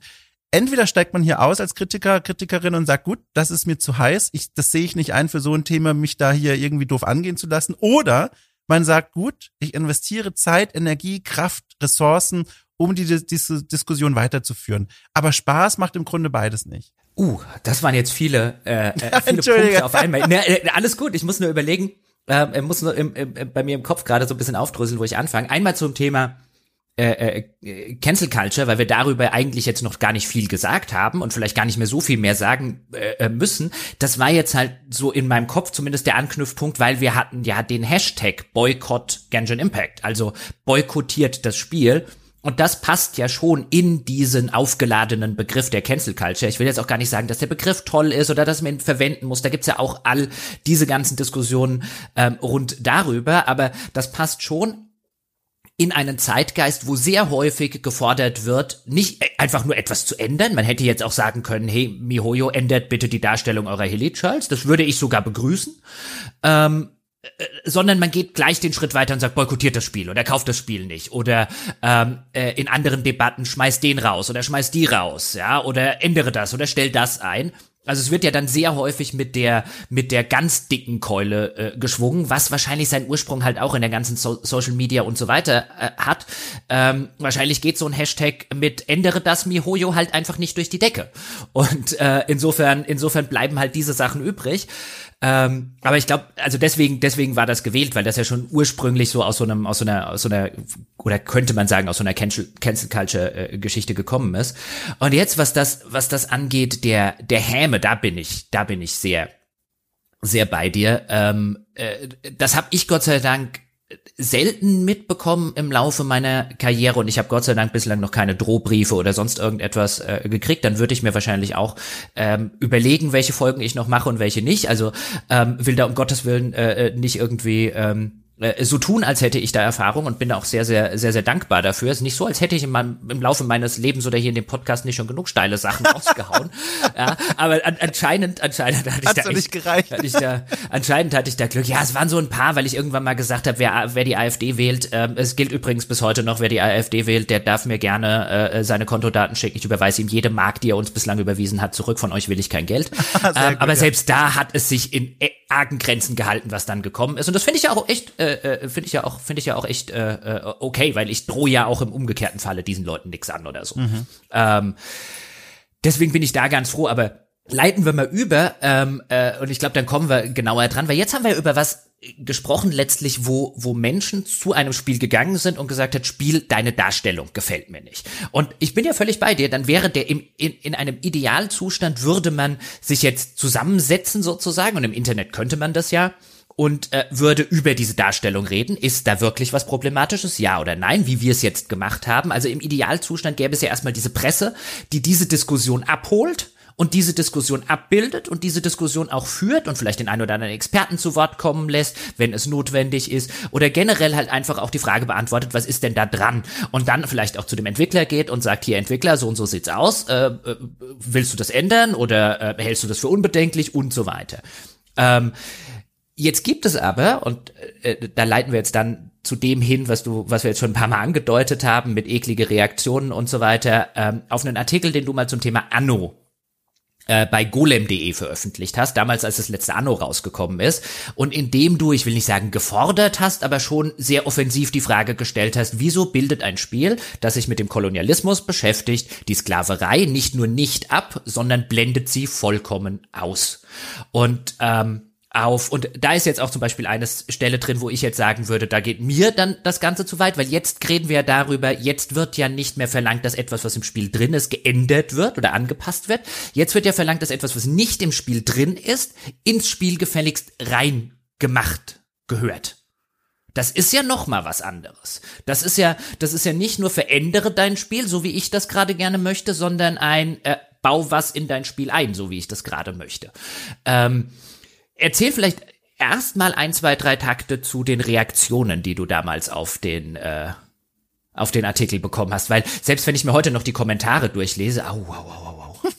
ja, also ich, ich würde sogar vielleicht doch eher bei dem anfangen, was du gerade gesagt hast, um dann auf ja. die Reaktion überzuleiten, ähm, was die Forderung des Artikels sowohl dieses Kolonialexperten, den ich da zitiert habe, als auch meine eigene angeht. Also ich finde, das bewegt sich alles, ob man jetzt sagt, ich möchte was drin haben oder ich möchte was raus haben oder ich möchte was verändert haben, das subsumiere ich alles unter dem Begriff der Kritik. Das hat für mich keine unterschiedlichen Qualitäten, weil das Ergebnis ist erstmal das gleiche. Der Ist-Zustand scheint ein Problem zu haben und mein Artikel, mein Interview, was auch immer, erklärt hoffentlich, wie ich zu diesem Schluss komme oder wie irgendwelche Expertinnen, Experten zu dem Schluss kommen. So, das erstmal nochmal so ganz kurz. Dann äh, die Reaktion. Also die Reaktionen waren schwierig, denn ähm, die erste Welle bei diesem Artikel, wie auch vielen anderen dieser Art, die sind erstmal sehr positiv, weil es dann doch die Leute gibt, die sich darüber freuen, die das vielleicht selber auch gar nicht im Blick hatten und dann sehr wertschätzen, dass diese Fragen gestellt werden. Aber die Reaktionen, die dann darauf kommen, oft in der zweiten und dann auch dritten und manchmal auch vierten Welle, also wenn ich damit meine, ist, das zieht sich dann ganz schön lange nach hinten raus, da kommen auch nach Monaten immer noch Rückmeldungen dazu, die sind halt wirklich unangenehm. Also was ich da immer wieder merke, und das ist in der Vergangenheit schon häufiger bei meiner Arbeit passiert, weil die oft in diese Richtung geht, dass die Kritik ganz selten fachlich ist, sachlich ist, sondern ganz oft herausgeführt wird aus einem wirklich spürbaren Beißreflex. Der Idee, dass hier wird mir was weggenommen oder was bildest du dir eigentlich ein oder warum sprichst du so über mein Spiel? Und das ist, äh, das nimmt dann Form die habe ich ja schon beschrieben. Da, da wird dann erreicht dich hier so einen äh, äh, Brief ohne Adresse. Das heißt, den hat jemand persönlich eingeworfen, in dem dann böse Worte drin stehen. Oder ich krieg dann per Twitter und E-Mail lange Briefe unterschiedlicher Couleur, die dann auch nochmal, wo Leute einfach ihre Meinung loswerden wollen. Die finden dann auch Wege, dich zu erreichen, wenn du irgendwo Kanäle ausmachst. Immer gibt's irgendwo einen Weg, wo sie dann ihre Nachricht noch an dich loswerden können. Auch da geht es dann nie um die Diskussion, habe ich den Eindruck, sondern nur um dieses Rauskotzen, um dieses, das kann ich so nicht stehen lassen, dieser typische Kommentarbereich-Effekt.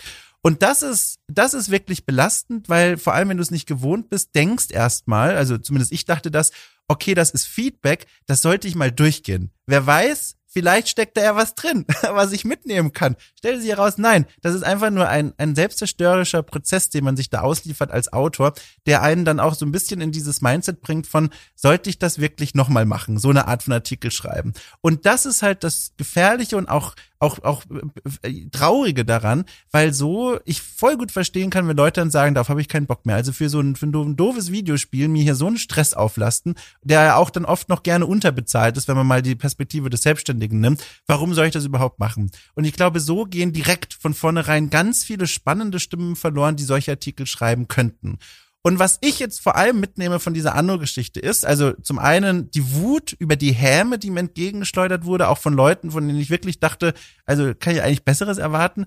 Äh, was mich aber viel mehr traurig macht eigentlich und auch frustriert, das ist das richtige Wort, frustriert ist, dass das Entwicklerteam also 0,0 auf irgendwelche Angebote zu Interviews, Diskussionen, Podcast-Einladungen, eigene Artikel reagiert hat. Nichts, gar nichts.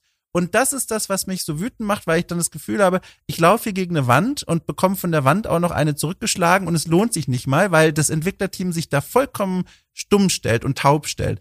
Und ich denke mir dann zum einen, cool, äh, Anno 1800, Kunstfreiheit, ihr könnt machen in dem Spiel, was ihr wollt, aber dass ihr dann nicht äh, die Kritik, die in meinen Augen wirklich berechtigt ist, mal so ein bisschen der begegnet und die mal aufgreift, sondern einfach mich totschweigt und dann mich dann von Interview äh, zu Interview vertröstet und dann kommt da niemand das ist halt einfach schade. Und da denke ich mir dann, äh, entweder sagt man jetzt, okay, ich lasse es ruhen, oder, und das, den Weg gehe ich, beim nächsten Anno werde ich aber genau die gleichen Artikel wieder schreiben, wenn ihr das wieder so macht. Äh, und, und das ist so, was ich zu den äh, Reaktionen erzählen kann, lieber Jochen. ich ich frage jetzt auch im Detail nicht, nicht weiter nach, vielleicht äh, äh, kurz zur Erklärung über den Artikel. Und hier bietet er sich jetzt auch äh, Gott sei Dank dann nochmal an, ein paar Jahre später. Wollte ich damals schon mit Dom reden und Dom hatte mehr oder weniger gebeten, angesichts der ekligen Reaktionen teilweise, dass er da ein bisschen Abstand von dem Thema und so braucht. Ähm, äh, genau, deswegen bietet sich jetzt hier an, ein bisschen mehr darüber zu reden, weil ohne Dom wollte ich dann auch wieder nicht äh, äh, irgendwie groß äh, zum Schlag ausholen, weil ich finde, das hier ist jetzt wirklich so ein schönes Beispiel von der Diskussion und ja, die von dir erwähnten Kommentare und teilweise auch die Kommentare, die da irgendwie drunter stehen, wenn ich in die Kommentarspalte gucke, die sind in der Regel jenseits von Gut und Böse. Ähm, aber der, der ganze Ansatz, den finde ich jetzt im Gegensatz zum Beispiel zu der Genshin Impact Diskussion durchaus zumindest hinterfragenswert, wenn wir das mal durchdeklinieren wollen. Also wenn die, deine, deine Forderung ist ja, wenn du ein Spiel wie Anno machst, dann solltest du, du musst nicht, also wie du ja schon gesagt hast, also die sind natürlich frei, jedes Spiel zu machen, das sie machen wollen, aber dann sollte man deiner Ansicht nach in einem solchen Spiel, wenn du ein Spiel über Kolonialismus machst, dann sollte man die Sklaverei nicht ausblenden. Korrekt? Ja. Ja, wobei, also da muss man schon auf die Formulierung achten, weil da werden jetzt schon die Leute mit dem Notizblock da sitzen und das gleich ins Forum schreiben, das weiß ich schon. Deswegen, wenn man ein Spiel macht, das sich so offensichtlich und teilweise auch im Marketing bewusst damit brüstet, irgendwo zwischen Zeitreise und Erlebnissimulation, industrielle Revolution zu sein, dann kann man dieses Thema nicht ausblenden. Weil? Naja, weil die Implikation eine ganz klare ist. Dieses Entwicklerteam bedient sich an diesem Setting dort, wo es ihnen passt. Sie wählen quasi, sie, sie picken die Cherries raus, wie es in ihre Spielwelt reinpasst und lassen aber die Themen weg, die ganz offensichtlich zum einen aufgeladen sind oder die für sie schwierig sind abzubilden. Und das ist eine Art, finde ich, ganz faul und ganz falsch mit diesem Schauplatz umzugehen. Ich bin da, äh, ich, ich sehe da ganz deutlich äh, Probleme, was das Game Design angeht, weil man eigentlich sagen müsste, entweder, wenn ihr euch schon so gerne bei der Geschichte bedient und sogar mit diesem Image spielt im Marketing. Ihr zeigt, wie es war. Ihr, ihr macht die industrielle Revolution nachspielbar in dieser Form. Dann könnt ihr nicht einfach diese unangenehmen Themen ausblenden, die auf Kosten einer ganzen Bevölkerungsgruppe geht. Das ist einfach, finde ich, faul und feige. Und dann kommt noch oben drauf, das ist ja schon mal was, finde ich, da gibt's genug Punkte, über die man diskutieren kann. Aber jetzt kommt ja noch, es gibt ja eine Begründung für diese Entscheidung. Und diese Begründung wurde geliefert im Rahmen eines Livestreams vor Release des Spiels. Da wurde aus dem Zuschauerraum, ich habe das auch in dem Artikel, glaube ich, nacherzählt, aus dem Zuschauerraum, das war ein Livestream der Gamester, wo auch Heiko Klinge vor Ort war, der Chefredakteur, da wurde gefragt von irgendeinem Zuschauer, Zuschauerin, hey, hier 18. Jahrhundert, 19. Jahrhundert, wie sieht's mit Sklaverei im Spiel aus? Wird da irgendwas passieren? Und dann lässt sich der, ich weiß nicht mehr, wer das war, aber es war irgendein ein Kreativchef von dem Team, auf jeden Fall jemand, der was zu sagen hat, der ließ sich dann hinreißen zu der Antwort, nein, äh, denn, und er hat es begründet, und das ist eben die weitere Kritik, äh, mit historischen vermeintlichen Fakten. Er hat gesagt, in der Zeit, in der Anno angesiedelt ist, spielt Sklaverei nirgendwo mehr eine Rolle. Und das ist faktisch falsch. Und wenn du auf diese Aussage die Begründung stellst, warum Sklaverei im Spiel nicht existiert, dann ist das belegbar nicht richtig. Und das ist schon mal der erste und einer der größten Angriffspunkte, okay, wo ich okay, sage. Okay, okay, ne? äh, okay. Ich finde deine, die Position kann man haben. Ja, klar. Ähm, also, nein, die kann man, also damit meinte ich, die kann man auch legitimerweise haben. Also ich finde, wer jetzt äh, genau wie ich, ich, ich stimme ihr nicht zu, aber ich hoffe, da sitzen jetzt auch draußen viele andere Leute, also diejenigen, die, die Dom jetzt auch nicht zustimmen und können, weil das sollte man, weil er hat es gerade wirklich ordentlich begründet, sollte nachvollziehen können, woher das kommt. Jetzt will ich zum Beispiel sagen, eine warum ich genau, und auch das ist jetzt ein schönes Beispiel für viele Sachen, die gerne gefordert werden von Spielen, wie du es jetzt auch forderst, so das muss doch das abbilden und so weiter. Ich halte das nicht für durchführbar. Weil, wenn wir sagen, ein Spiel, das sich mit dieser Zeit des Kolonialismus beschäftigt und diese Zeit abbildet zu einem erheblichen Teil, auch wenn es in einer Art Fantasiewelt äh, stattfindet, aber so erkennbar nah an der Realität, das kann so ein großes ähm, zivilisatorisches Problem wie die Sklaverei nicht ignorieren. Dann können wir kein Spiel mehr über den Zweiten Weltkrieg machen, in dem es nicht um den Holocaust geht. Ja, Denn der Holocaust ist, Moment, äh, nur, ja. ich will es nur kurz fertig erklären. Ja, klar, ja. Ähm, wenn die, für, für Leute, die jetzt denken, der, der Zweite Weltkrieg als Angriffs- und Vernichtungskrieg von Bevölkerungsgruppen, von Glaubensgemeinschaften und so weiter ist so nicht denkbar. Wäre ich jetzt, also das ist nur ein Beispiel zum Beispiel von vielen Sachen, wo ich, wo, die ich jetzt nennen könnte, wo ich sage, wenn wir das zum, also wenn das unser Modus operandi ist, wenn wir es machen wie, wie sozusagen Kant und sagen, das ist hier der, der, der das höchste Gut gewissermaßen und sagen, dem, dem müssen wir uns dann unterordnen, ähm, dann werden wir nicht mehr sehr, sehr viele Spiele machen können, ähm, historischer Natur, die nicht äh, sehr, sehr deprimierend werden. Und jetzt, da, damit will ich nicht sagen, wir sollten nur Wohlfühlspiele haben, um Gottes Willen. Das heißt ja im Umkehrschluss nicht, wir sollten das gar nicht abbilden. Aber ich glaube nicht, dass das tatsächlich eine durchführbare Forderung ist. Mhm. Also, vielleicht mal so am Rande, es ist ganz spannend, mal diesem Thema nachzugehen. Es führt vielleicht ein bisschen zu weit, aber es gibt ja Spiele, die zeigen, auch auf so einer Strategiespielebene, Sklaverei kann man einbinden als Spielelement. Und da kann man dann wieder im Einzelfall sprechen, ist das jetzt eine sinnvolle Abbildung, aber es heißt keineswegs, man muss das rauslassen und das heißt dann, es ist ein deprimierendes Spiel. Also das nur mal so am Rande. Aber was du ja sagst, das ist zum Beispiel was, das verstehe ich und das würde ich aber gerne vom Entwicklerteam mal hören. Und da ist ja, da rührt ja eigentlich die größte Frustration von mir, von mir persönlich jetzt her.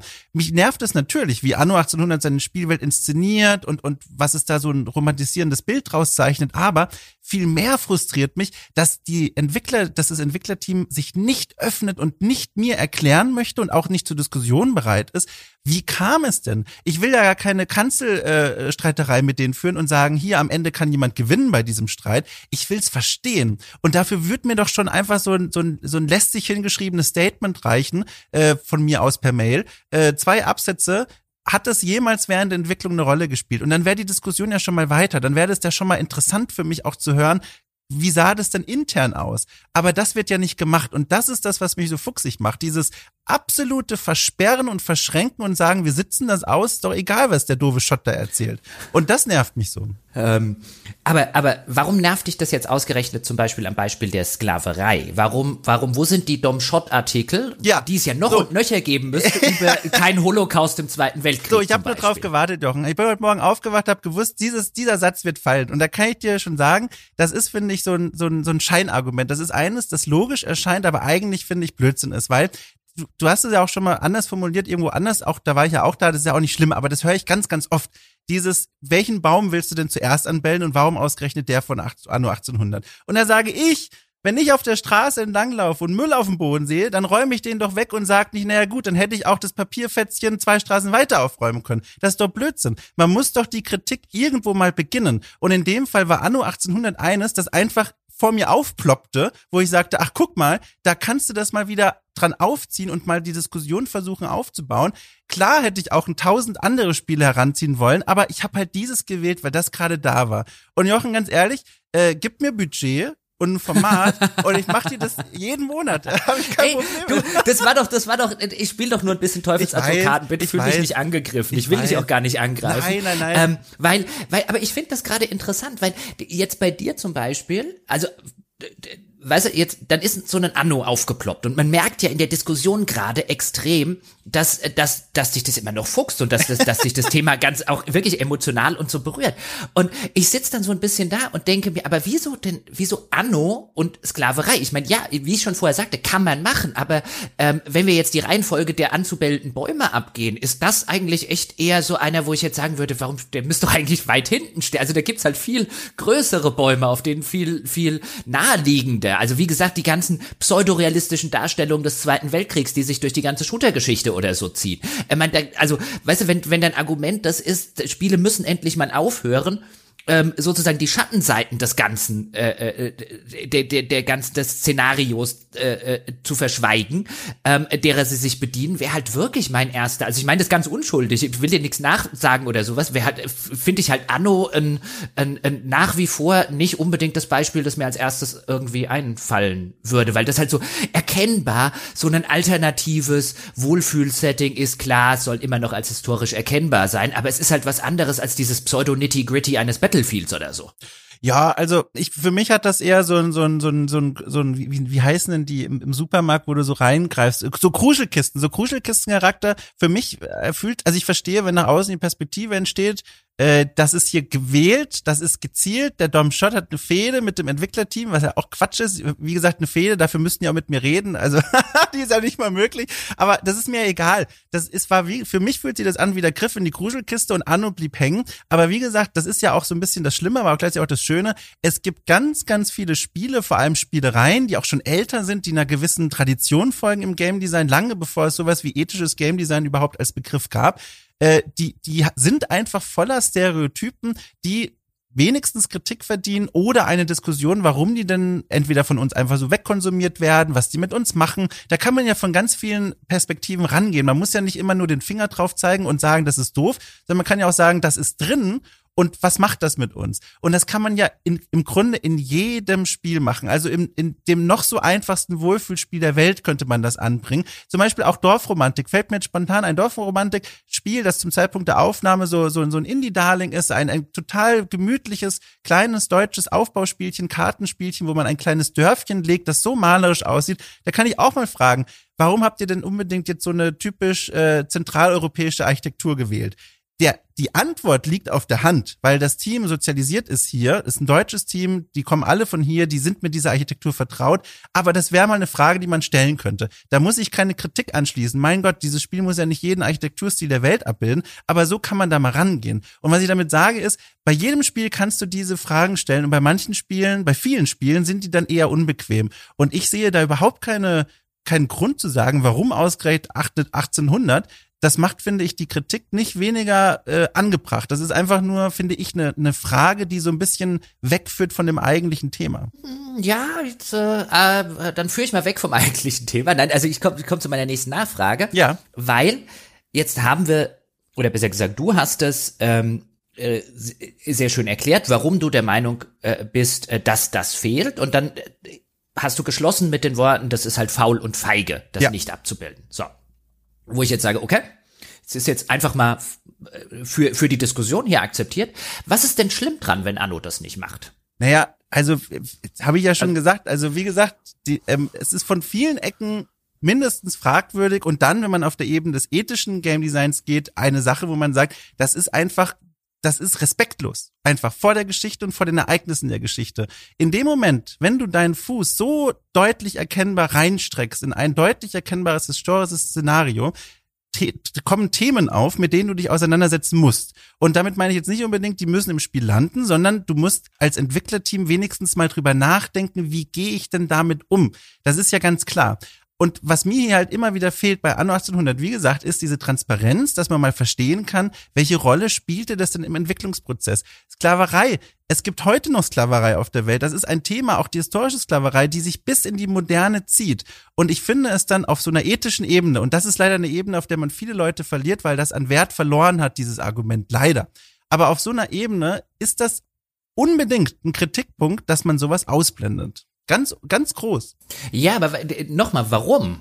Also, ich will so ein bisschen darauf hinaus, und das war, das war das, was ich vorhin meinte. Du zitierst hier einen Kolonialismusforscher, nämlich einen Professor Jürgen Zimmerer, Experte für Kolonialgeschichte. Und der hat glaube ich, den dümmsten Satz gesagt, den ich je an Akademiker habe sagen hören in deinem. Also ich könnte mich jedes Mal aufs Neue, ich habe ihn gerade wieder vor mir und ich könnte, ich, er gehört geohrfeigt dafür. Also ich finde, find das, er sagt nämlich, Dadurch, dass Anno 1800 als historische Simulation daherkommt, erhebt es ja den Anspruch, die Geschichte abzubilden. Das heißt, gerade die Spieler, die nicht zufällig Geschichte studieren oder nicht Geschichtslehrer sind, vermuten ja, dass das damals so war. Naja, worauf das ist unglaublich. Also ich, ich finde das unglaublich. Ich könnte mich da jetzt aufs Neue, zum ersten Mal im Rahmen dieser Folge, aufs Neue drüber aufregen. Ich habe nicht Geschichte studiert, ich bin nicht Geschichtslehrer. Ich habe einen Haufen Freunde, die keine Geschichte studiert haben und keine Geschichtslehrer sind und die alle wissen, dass Kolonialismus nicht so war wie in Anno 1800, weil die sind alle nicht geistig amputiert. Ja, aber das also, ist ja jetzt interessant, weil ähm, das ist, da verstehe ich auch, warum mich das so aufregt, aber da hätte ich eine an andere Antwort drauf, denn beide, also ihr beide argumentiert ja aus so einer anekdotischen Evidenz heraus, aus so einem Bauchgefühlmischung, Eindrücke aus dem Umfeld. Aber was hier fehlt, und das ist eben auch ein Problem dieses ganzen Themas, es fehlt die Forschung dazu. Es ist ja. einfach kein, keine anerkannte, es gibt kein anerkanntes Forschungsfeld momentan in Deutschland. Es gibt mittlerweile Projekte, die daran dran sind. Der Arbeitskreis Digitale Geschichte zum Beispiel. Aber es gibt noch keine Tiefenforschung, die sowas belegen kann. Und dann muss man aber auch in beide Richtungen sagen, es kann sein, dass das den Leuten völlig egal sind, alle sind super klug und können das abstrahieren. Es kann aber auch sein, solange das Gegen, der Gegenbeweis nicht da ist, dass es eben doch was mit dem Geschichtsbild macht. Und ja, das aber das sagt er ja nicht. Ja, genau. Was er, er, er sagt, es ja. ist so. Ähm, und gerade die Leute, die nicht zufällig Geschichte studieren oder nicht zufällig Geschichtslehrer vermuten, dass das damals so war wie in einem Spiel. Das ist nicht nur auf so eine unverfrorene Weise paternalistisch, weil wir für wie dumm hält der jeden, der nicht Geschichte studiert oder Geschichtslehrer ist. Also das ist wirklich, du, du, du könnt mich rasend machen, dass du, äh, also kennt den guten Mann nicht, der ist bestimmt äh, äh, äh, ein netter Kerl und äh, ein, ein, ein richtiger Experte für Kolonialgeschichte und so weiter und so fort. Aber hier könnte ich, also, weißt du, das lese ich und dann denke ich, das ist das Dümmste, was jemals jemand über ein Strategiespiel gesagt hat. Ähm, weil, äh, weil es halt nicht vorgebracht wird mit einem, hey, pass mal auf. Und da bin ich völlig bei dir, weil das Erste, was ich darauf antworten würde, ist, wo ist denn, also mal davon abgesehen, dass das paternalistisch ohne Ende ist, und du gerade alle für dumm verkaufst, die nicht zufällig genau wie du Geschichte studiert haben, wo ist denn deine Evidenz für sowas? Da will ich jetzt immer mal die Datenlage sehen. Und jetzt sagst du ja, diese Datenlage existiert gar nicht. Und anstatt dass der Experte, den du hier zitierst, sagt, pass mal auf, wir haben keine Datenlage, die das in die eine oder andere Richtung, aber es ist ja durchaus denkbar, und die Forschung fängt ja gerade erst an, dass genau solche Darstellungen dazu führen, dass wir verfälschte Geschichtsbilder haben. Mit der Aussage kann ich ja mitgehen, da hätte ich ja überhaupt kein Problem damit. Aber er macht ja genau das. Er macht das Unwissenschaftlichste, was ein Wissenschaftler machen kann. Er trifft eine absolute absolute Aus, äh, Aussage ohne irgendeine Datengrundlage oder eine faktische Grundlage. Und das ist halt, ähm, das ist halt, weißt du, das ist halt so ein schönes Beispiel. Auch da wieder ein, ein, ein Beispiel, wie wir es ja heute bei Genshin Impact gemacht haben und dann bei Anno und jetzt bei dieser Aussage für so ein schönes, so ein schönes Beispiel für Dinge, die in diesen Diskussionen seit Jahren oder seit Monaten passieren, wo ich jetzt sage, genau wegen solchen Aussagen sitzen dann wieder auf der anderen Seite Leute und sagen, lasst mich mit eurem Krempel in Ruhe, weil das ist offensichtlicher Humbug. Ja, da muss ich aber auch sagen, da habe ich aber auch einen Fehler mir geleistet als jemand, der diesen Artikel dann geschrieben und, und recherchiert und die Interviews oder das Interview geführt hat, denn rückblickend wäre es von mir noch klug gewesen und dieser Fehler ist mir wie gesagt passiert, das muss man halt dann auch einfach zugeben. Ich hätte hier an dieser Stelle eigentlich noch eine Medienpädagogin oder Medienpädagogen zwischenschalten müssen, die dann nochmal dieses Zitat einordnet und verbindet mit irgendeiner Datenlage oder eben sagt so, die gibt's nicht und das können wir draus machen. Das ist halt so ein Schritt gewesen, den habe ich einfach nicht gemacht. Das hatte ich nicht auf dem Schirm, dass das sinnvoll sein könnte. Man lernt ja auch dazu. Ähm, aber da hast du dann vollkommen recht. Der Effekt davon ist, und das ist übrigens was, was bei dieser Art von Texten und auch von, von, von journalistischer Arbeit bei diesem Themenbereich immer so ein großes Ding ist. Damit nimmst du dir deine eigentlichen Botschaft ganz viel Effektivität, ganz viel Wirkkraft, Aussagekraft, weil die Leute sich dann an sowas teilweise auch zurecht, wie in dem Fall, aufhängen. Und da, deswegen solche Artikel schreibt man eigentlich immer mit dem Mindset, du solltest den anschließend nochmal lesen aus der Perspektive von jemandem, der dir nichts Gutes möchte. Weil anders kannst du nicht, also das ist, glaube ich, das beste Mindset, um solche Artikel zu produzieren. Und da ist mir halt, wie gesagt, rückblickend eine Stimme mehr hätte ich da noch einbauen müssen, um diesem Artikel. Also ich, die, ich, ich, ich hätte dir nicht, ich will dir nichts Böses, Dom, und ich hätte dir, äh, glaube ich, also hättest du mir damals den Text zum zum Lesen noch mal drüber irgendwie geschickt oder wäre das, wäre das irgendein Text, den ein Redakteur von mir oder wer auch immer produziert hätte oder ein freier Mitarbeiter, hätte ich an diesen Absatz drunter geschrieben, wenn der keine Faktenlage dafür hat, würde ich dieses Zitat rausnehmen, weil du wirfst ihn den Wölfen zum Fraß vor. Und damit leider Gottes als Autor halt auch dich selbst, äh, mitgehangen, mitgefangen, weil das ist halt wirklich für jeden, äh, der nicht auf den Kopf gefallen ist, ist halt so erkennbarer äh, äh, Blödsinn. Und dann, es geht ja dann noch weiter. Und wenn dann so ein entscheidender Faktor wie die transatlantische Sklaverei und Sklavenwirtschaft fehlt, dann lernen sie, also die, die dummen Menschen sozusagen daraus, dass es das nicht gab. So als, als, weißt du, äh, niemand spielt Anno. Also glaube ich jetzt. Ich klar anekdotisch. Ja. Aber zumindest habe ich eine anekdotische Datenlage. Der ja. Herr Professor Zimmerer hat gar keine. Ja, sehr gut. Ähm, ja, ähm, aber, aber, also ich finde, das ist halt an dem, an dem Beispiel ähm, erkennbarer Blödsinn, zumindest auf einer anekdotischen Ebene oder so weit von, von anekdotischem Wissensschatz entfernt, glaube ich, dass dass äh, jeder dort draußen, also alle, die uns gerade zuhören, werden, würden, würde ich jetzt tippen, wären auch nicht die ersten, die sagen würden, ja klar, ich lerne die ganze Zeit mein Geschichtsverständnis aus Anno oder so. Ähm, und also ich finde das halt so erkennbarer Quatsch, aber dieses Argument lese ich immer und immer wieder, nämlich dieses Argument, wenn die Spiele das nicht machen, wenn die Spiele jenes nicht machen, weißt du, deswegen habe ich es mir jetzt rausgepickt. Ähm, Gerade dieses Geschichtsargument, ja, das führt ja zu verfälschten Geschichtsbildern. Und ich sitze jedes Mal davor und denke mir ein, ich glaube nicht, dass das stimmt. Weil wenn das stimmen würde, hätte ich schon längst in irgendeinem dieser Artikel irgendwie die Studie oder die Faktenlage oder sonst was gelesen. Ich wette, da gibt es überhaupt keine Datenlage dazu. Aber warum behaupten das diese Menschen dann dauernd weiter? Naja, also dass es die Datenlage nicht gibt, das hat ja erstmal nichts mit der Feststellung und der Berechtigung der Feststellung zu tun. Das ist ja ein Problem, dass es diese Forschung, dass es niemanden gibt, der das an den Universitäten macht. Und da sind wir wieder an dem Problem der, der strukturellen Probleme, dass sowas ja eigentlich in Deutschland gar nicht etabliert ist, so eine Forschung zu betreiben. Oder zumindest noch nicht. Äh, und zum anderen, ähm, äh, diese Idee, dass Spiele, die wir konsumieren, unsere Vorstellungen von von der Geschichte beeinflussen, das ist ja eigentlich eine, finde ich, die die also die die ist ja so eine typische so eine Bauchgefühlsache, die liegt erstmal sehr nahe, weil also ich zumindest kann mich sehr gut daran erinnern, äh, dass ich viel von meinem Wissen äh, für meinen Mittelstufe und Unterstufe Geschichtsunterricht aus Spielen wie Age of Mythology und Age of Empires gewonnen habe, wo ich dann mich selbstbewusst hingestellt habe in Referaten und ein Bild von Zeus aus dem Age of Mythology gezeigt habe und gesagt habe, so, jetzt mein Referat über kriegische Götter so. Und da bin ich ja nicht der Einzige. Und ich glaube, erstmal aus dieser Urerfahrung heraus kann ich mir vorstellen, warum dieses Argument so beliebt ist. Und auch so, wenn man dann drüber nachdenkt, und wie gesagt, wir sind jetzt hier alle auf einem sehr dünnen Eis, weil wir nicht diese Datenlage haben. Es ist immer nur so ein Bauchgefühl, Nachdenken und äh, Geistesverstand. Ähm, auf diesem Nachdenken heraus denke ich mir eben auch, klar, es gibt Spiele, vor allem wenn die auf eine Art präsentiert sind, Stichwort Fotorealismus oder fast Fotorealismus, die so glaubwürdig wirken. Kingdom Come Deliverance als Beispiel, 14. Jahrhundert Böhmen, das sieht alles so echt aus, die Wälder, mein Gott, aber auch die Burgen. Du guckst dir das an und kommst dir erstmal gar nicht, hast ja gar keinen Anlass zu sagen, na, so war das aber damals nicht. Warum solltest du auch? Du spielst das zum Spaß. Und die spannende Frage ist, und die müsste man eben nachforschen, macht das wirklich was mit unseren Geschichtsbildern? Und wenn ich mir das so angucke, wie wir das spielen und wie wir konsumieren, würde ich sagen, also ganz sicher. Die Frage ist natürlich jetzt, in welcher Granität ist es so, wenn wir Anno 1800 als Teenager spielen, dass wir dann denken und wahrnehmen, im 19. Jahrhundert äh, gab es keine Sklaverei, weil die ist im Spiel nicht, weiß ich nicht. Aber ganz ehrlich, ich find's auch nicht unvorstellbar. Was ich dir aber zustimme, hm. Jochen, ist, weil, hm. weil, weil ich aber hm. zustimme, Jochen, vielleicht können wir damit ja so, so, so, so eine halbe Schublade dazu schließen zu dem Thema. Die Art, wie er es sagt, die verbrennt natürlich die Erde. Da bin ich, das ist natürlich klar. Das äh, verschließt, glaube ich, gleich viele Bereitschaften zur Diskussion. Also bei einer, bei einer Sklaverei glaube ich es nicht, weil es einfach noch zu viele andere Dinge auch in der Popkultur gibt, ähm, die sich mit Sklaverei beschäftigen, ähm, die Sklaverei aufgreifen, ob das jetzt Filme, Serien, andere Spiele und so weiter sind.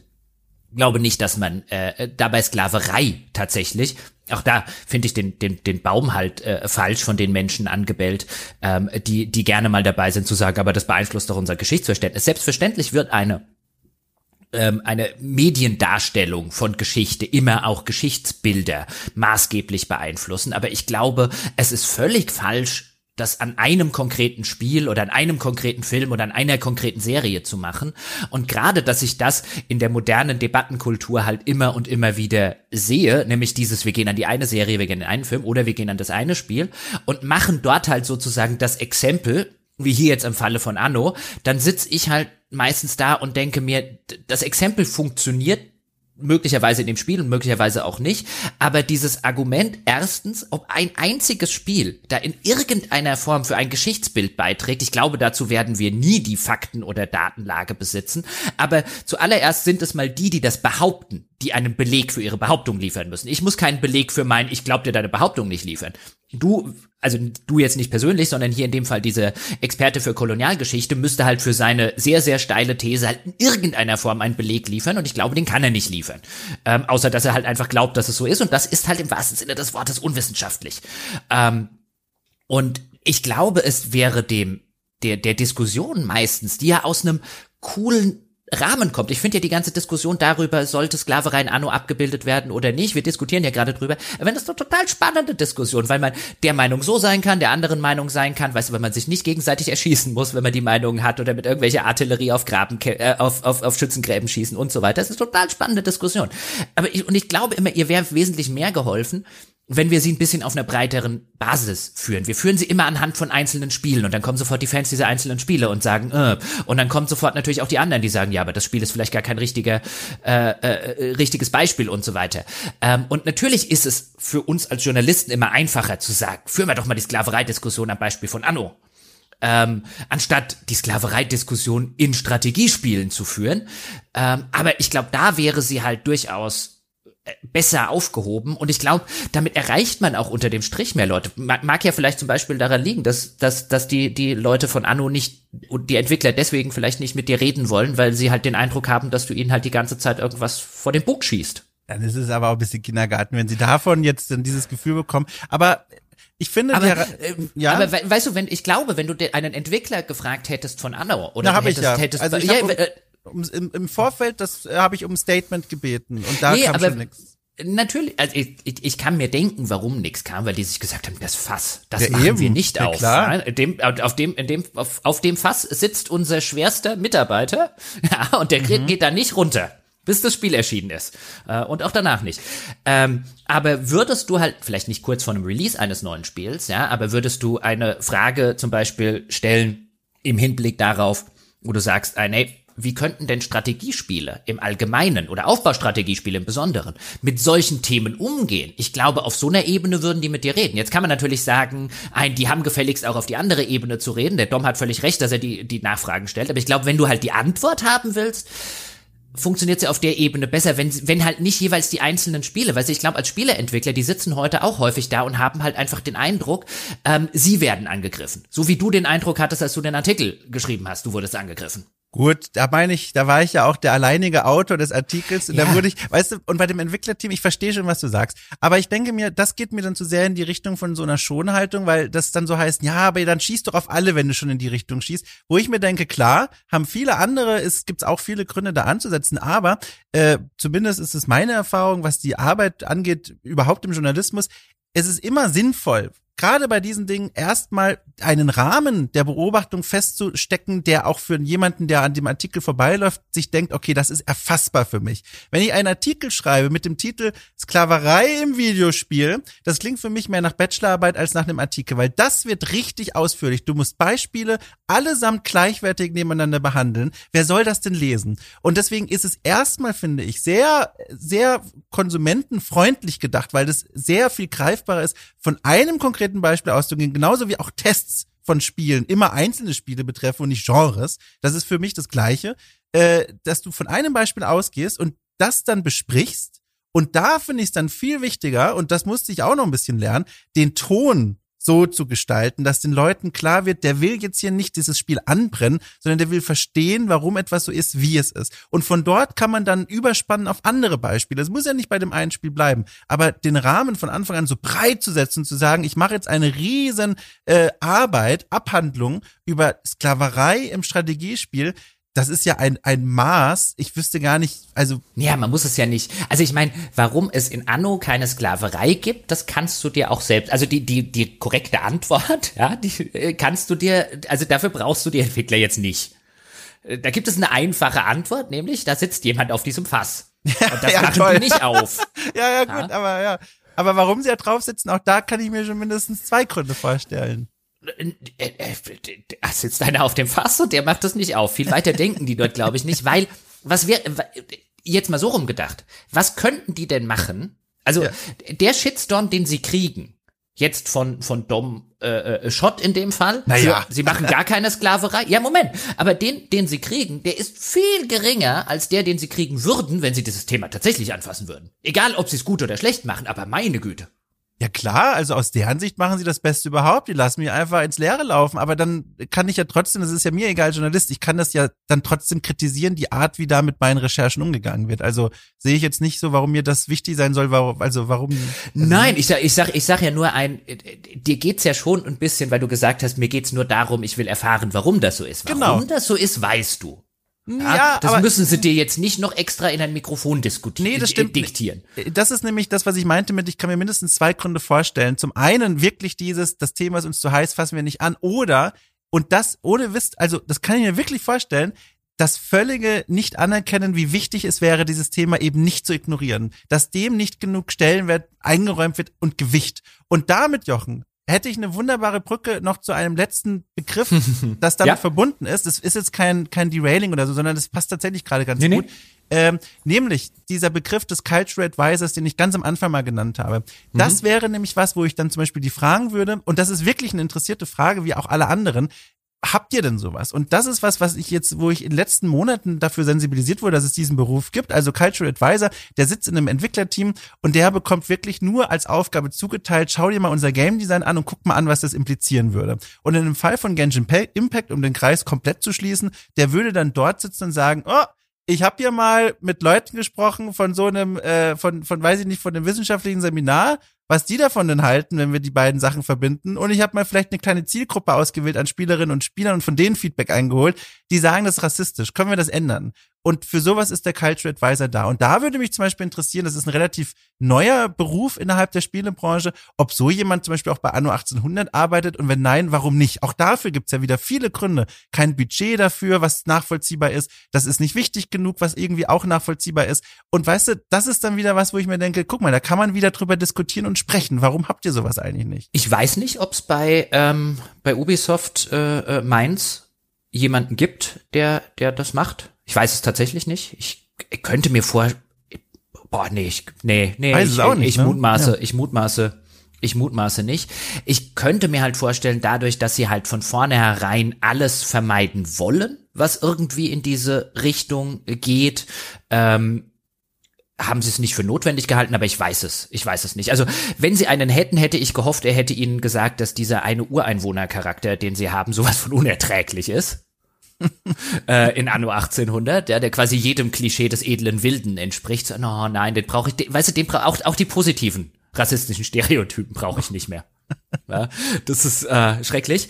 Ähm, das ist übrigens auch wieder so eine Sache. Aber nee, beim Cultural Advisor, aber ich weiß, ich habe vor einige, vor einigen Jahren war es schon ein Interview geführt, jetzt habe ich ihren Namen nicht mehr parat, ähm, die aber äh, ganz bekannt hat, früher bei Microsoft gearbeitet ähm, oh, ich komme nicht auf den Namen, ähm, die das aber so Cultural Consultant und so weiter auch seit Jahren äh, macht und einige ganz interessante äh, Geschichten erzählt hat, insbesondere halt so aus dem asiatischen Raum äh, und Co. und wie man dann halt den den Leuten ähm, äh, teilweise halt einfach wirklich absolute Basics oder so äh, erklären muss, wenn du willst, dass das Spiel auch zum Beispiel in anderen Ländern überhaupt erscheinen darf. Ja.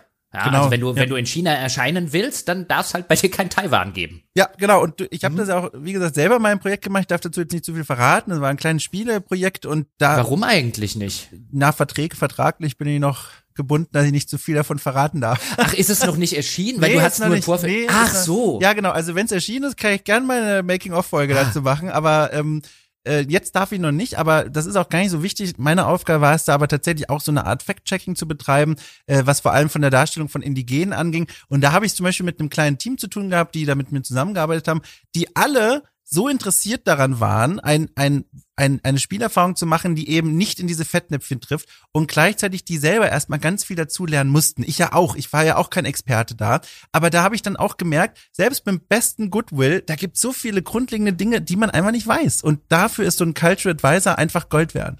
Ja, das auf jeden Fall. Und was wahrscheinlich auch Gold wert ist, ist insbesondere in so Diskussionen. Ich meine, man kriegt es ja auch häufiger mal im, im, im Forum jetzt mit, nicht nur bei uns, aber auch in anderen Foren und es gibt ja so dieses, ja, ich will beinahe sagen, so diese, so diese, ähm, so diese Erkenntnis, dass der Internetdiskurs insbesondere anscheinend dazu zu führen scheint, äh, dass man immer das Schlechteste bei dem anderen vermutet. Wie du es vorhin auch schon gesagt hast, man muss vielleicht mal einen Artikel irgendwie äh, lesen auf eine, ich unterstelle dir jetzt nur irgendwie was Schlechtes, um quasi die andere Seite schon mal vorwegnehmen zu können und vielleicht noch zu redigieren. Und das ist was, was ich in Diskussionen immer und immer wieder sehe, natürlich insbesondere dann bei, bei Social Media. Und das ist halt gerade bei diesen Diskussionen, wie wir es jetzt haben, bei diesen, bei diesen, wenn es dann um Cancel Culture Geschichten geht oder um Rassismus ja oder nein oder so. Dann ist aber, dann wird auch immer mit der, mit der größtmöglichen Keule zugehauen, in der Erwartung, dass der andere auch der größtmögliche, weißt du, der, der, der, der Schlimmste äh, ist. Und es wird halt null mehr differenziert auf so einer Ebene, die ich notwendig finde eigentlich, wenn du dich gegenseitig halbwegs respektvoll austauschen willst und insbesondere, wenn du vielleicht auch noch irgendwann jemanden überzeugen möchtest oder wenn du eine sachliche, konstruktive Diskussion führen willst. Also zum Beispiel gerade, dass nicht jeder, der ein Stereotyp benutzt, ist ein Rassist, auch wenn es sich um ein rassistisches Stereotyp handelt. Das ist halt nicht dasselbe und es ist nicht hilfreich, das zu demselben zu machen. Dazu macht man nur was, macht man am Ende nur was schlechter. Also so ein, so ein, so ein, so ein klassisches Beispiel wäre ja, äh, wenn jetzt irgendjemand denkt, die Juden können gut mit Geld umgehen, dann ist das ein Stereotyp. Der Mensch kann aber durch sein ganzes Leben laufen, ohne ein einziges antisemitisches, ähm, äh, äh, irgendwas Schlechtes, äh, äh, antisemitisches zu tun. Der kann das die ganze Zeit als was Positives betrachten. Kann ja auch als positiv gelesen werden. Jetzt ist aber, die Juden können gut mit Geld umgehen, sehr bekanntermaßen in ungefähr jeder antisemitischen Verschwörungsideologie und Theorie seit ähm, äh, Jahrhunderten von Nazis bis heutigen Querdenkern und so weiter tief verankert. Das heißt, es ist ein antisemitisches Stereotyp. Das kann man aber haben, das ist völlig denkbar, das zu haben, ohne dass man Antisemit ist. Ein Stereotyp macht dich noch nicht zum Rassisten. Rassismus allerdings funktioniert nur über Stereotypen. Und diese einfache Differenzierung, wo dann vielfach bei Leuten, die aus welchen Gründen auch immer, wir alle haben unsere blinden Flecken und weißt du, wir alle haben Stereotypen an irgendwelchen Ecken und an irgendwelchen Enden und wahrscheinlich mehr, als wir uns alle äh, äh weiß haben äh, oder weiß werden wollen und, und, und zugeben wollen.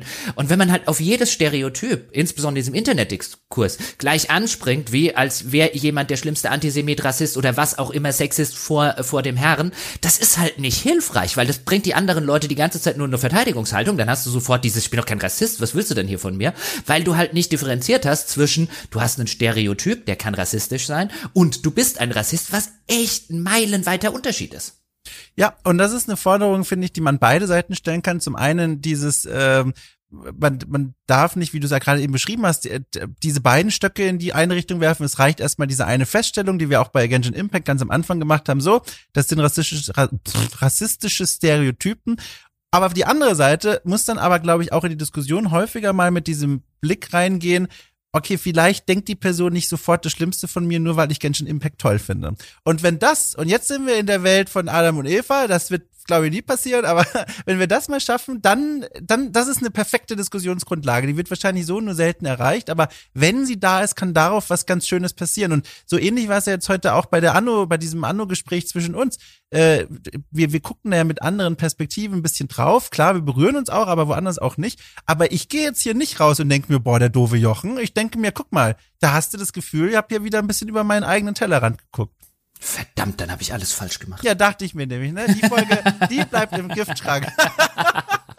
Nein, das war, war super, aber da war ich mir von vornherein bei dir ja ziemlich sicher, ähm, dass wir hier genau diese Sorte der Diskussion ähm, mal führen und vielleicht auch mal anbieten können, die mir gefühlt dort draußen immer ein bisschen fehlt. Klar, das war jetzt heute keine Diskussion sehr nah am Spiel und sehr nah am Produkt äh, äh des Spiels und sehr nah am Gameplay und so weiter. Aber es ist halt, immer und immer wieder begegnet mir diese Diskussion dort draußen und immer und immer wieder würde ich mir wünschen, man, man würde vielleicht mal eine Gesprächsgrundlage auch haben oder, oder schaffen, wo man auch mit teilweise unterschiedlichen und kontroversen Meinungen einfach mal sachlich über diese ganze Thematik äh, äh diskutieren kann, ohne, ohne sofort ähm, in, in, in, in ganz tiefe Grabenkämpfe zu geraten. Ich meine, sowas anderes zum Beispiel, was ja letztes Jahr ähm, äh, sehr durch die Spielebranche gegangen ist, war ja dann so ein bisschen die, die MeToo-Geschichte der, der Spielebranche, die ja auch eigentlich keiner wirklich aufgegriffen hat, außer, außer halt ähm, äh, die die äh, Zusammenfassung, was jetzt eigentlich passiert ist. Aber weißt du, es will sich halt keiner irgendwie das äh, die, die die Finger dran verbrennen. Da gab es ja dann Sachen wie Chris Avalon, also der Autor von ehemals äh, Planescape Torment und Co., der dann von einigen ähm, Projekten entlassen wurde oder man hat sich in beiderseitigem Einvernehmen getrennt, weil der, weil da Vorwürfe von, von sexueller Belästigung in der Vergangenheit waren, die offensichtlich auch zutreffen, weil er sich, weil er sie zugegeben hat und sich entschuldigt hat. Aber es war nur einer von, von relativ vielen und wo dann natürlich auch sofort diese Diskussion kam, die natürlich bei den ganzen MeToo-Diskussionen im Internet dann halt immer kommt, ist ein, äh, ist das okay, das auf die Art und Weise zu machen oder ist das nicht okay und sollten die Leute deswegen entlassen werden und nicht entlassen werden? Und das sind alles Diskussionen, die uns seit, seit Jahren letztlich begleiten und viel zu wenig wirklich mal sachlich durchdiskutiert werden, finde ich. Ja, und deswegen bin ich auch äh, also so dankbar als als Hörer, aber ja auch als als Mitarbeiter von euch, dass ihr diesen Diskussionen immer mal wieder diesen Raum gebt. Und das finde ich gut, weil die Reichweite von euch ist ja also ist ja kaum noch zu bemessen. und dass dann äh, und dass dann diese Themen an so viele Menschen herangetragen werden, das finde ich eben wirklich wirklich wertvoll. Das ist das ist eine das ist eine gute Sache. Wie stehst du eigentlich zu der zu der vielleicht das zum Abschluss zu den zu den ähm, MeToo-Geschichten? Also wenn es konkret dann eben darum geht, dass dass Vorwürfe zum Beispiel gegen meistens männliche äh, Mitarbeiter von Spielefirmen äh, oder freie Mitarbeiter von Spielefirmen geht äh, wegen sexueller Belästigung und äh, Co. oder wegen anderem Fehlverhalten in der Vergangenheit, äh, die dann bei bei Twitter und Co. eben publik gemacht werden. Boah, also Jochen, ich glaube, ich habe mich darauf dieses Thema nicht gut genug vorbereitet, um diese Diskussion führen zu können. Das ist jetzt eine kleine Überraschung für mich gewesen. Ich glaube, ich würde dann eher im Sinne der, der informierten Diskussion davon absehen, dazu jetzt so einen, so einen Schnellschuss rauszuhauen. Aber das, das ehrt, das ehrt dich ja. Ich habe ich hab selber keine, ich müsste mich, mich selber lange drauf ja. vorbereiten. Ich dachte nur, weil es jetzt gerade noch mal aufgekommen ist, äh, ja. äh, stellst du mal die Frage, vielleicht hast du ja schon eine Antwort. Ich finde es auch eine ganz schwierige Geschichte ähm, und äh, müsste mir da, glaube ich, auch wirklich länger, länger was zurechtlegen. Ich finde es auch viel schwieriger, als es dann im, im, im in diesen Social Media Diskussionen immer gemacht wird, wo du auch die einen Seiten hast, die ihr mit eurem Pranger und die anderen, ja, aber sonst, äh, weißt du, ihr, ihr, ihr mit eurer Verschwiegenheitskultur mhm. und so. Und auch da wird wahrscheinlich die Wahrheit irgendwo ein bisschen weiter in der Mitte liegen. Schwierig, schwierig. Aber was nehmen wir denn jetzt mit von heute? Also, dass wir, dass wir beste Freunde sind, schon mal zum einen. Ja. Best Buddies, ja. Wir, wir wären beinahe Flamingos, aber äh, dann, dann erschießt mich André. Also es ist ja sehr untypisch, glaube ich, jetzt äh, im Rahmen von solchen Gesprächen hier so eine so eine Art Selbstblick auf die Folge zurückzuwerfen. Aber ich sag's trotzdem mal, ich fand das sehr schön, mit dir auch mal so ein bisschen offen zu legen, wie denn das Arbeiten mit diesem Thema dann aussieht, mhm. als jemand, der dann Journalist ist. Und äh, da haben wir beide ja so ein bisschen erzählt. Ich fand das auch sehr interessant, mal dir dazuzuhören. Also dieses, wie du mit diesem Thema mich. bei mhm. Genshin Impact umgegangen bist, finde ich sehr erhellend.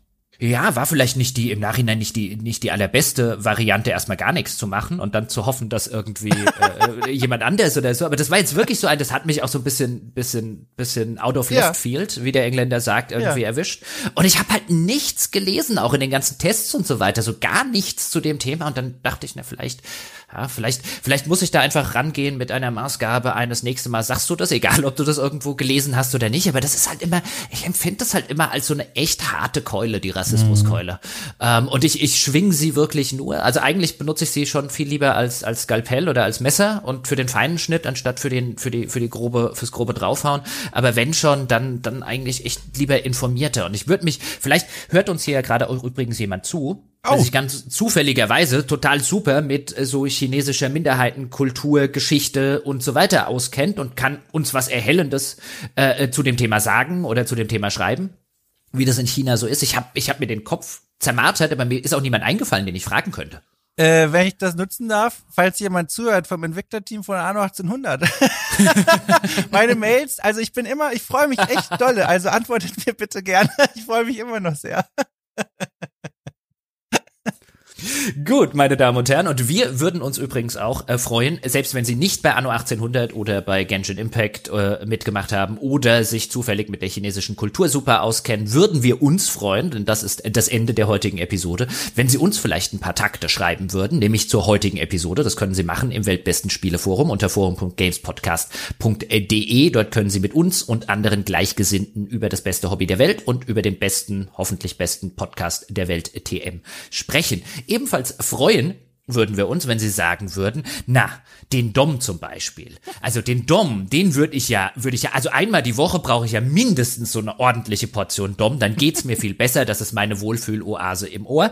Dann können Sie das bekommen und zwar indem Sie Unterstützerin oder Unterstützer dieses Podcasts werden unter gamespodcast.de slash Abo. Ab 5 Dollar im Monat kriegen Sie ganz viel Dom ins Ohr, auch ganz viel André und auch ganz viel Sebastian und vielleicht noch ein bisschen Jochen dazu. Aber wenn Sie den Dom haben wollen und Glauben Sie mir, Sie wollen mehr Dom in Ihrem Leben. Ihnen geht es besser, Ihr Leben wird besser.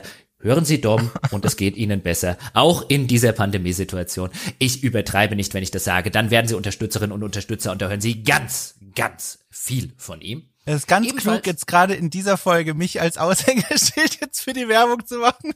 Wieso? Naja, ich will mal gern wissen, wie die Schnittmenge der zustimmenden Köpfe heute war, die zugehört haben von dem, was ja, ich erzählt habe. Entschuldigung mal, wir sind angetreten, uns ja. muss man nicht zustimmen, um uns ja, Geld stimmt. zu geben. Ja? hast du recht. Also man braucht keinen guten Grund, um uns Geld zu geben. Ein schlechter tut's auch, meine Damen und Herren. Und ähm, wo sonst? Nein, ich meine das aber ganz im Ernst. Also ich meine, gerade Sachen, wo ich erstmal kopfschüttelnd da sitze als ja. Hörer, sind doch besonders gewinnbringend, wenn ich nachher mir Gedanken drüber mache, wenn ich mich ärgere und wenn ich mir sage, oh, der Dom, was er da gesagt hat, aber hm, vielleicht ist ja doch irgendwie was dran und so weiter. Ich meine, gerade das sind doch die Sachen, warum man sowas eigentlich unterstützen sollte, meine sehr verehrten Damen und Herren.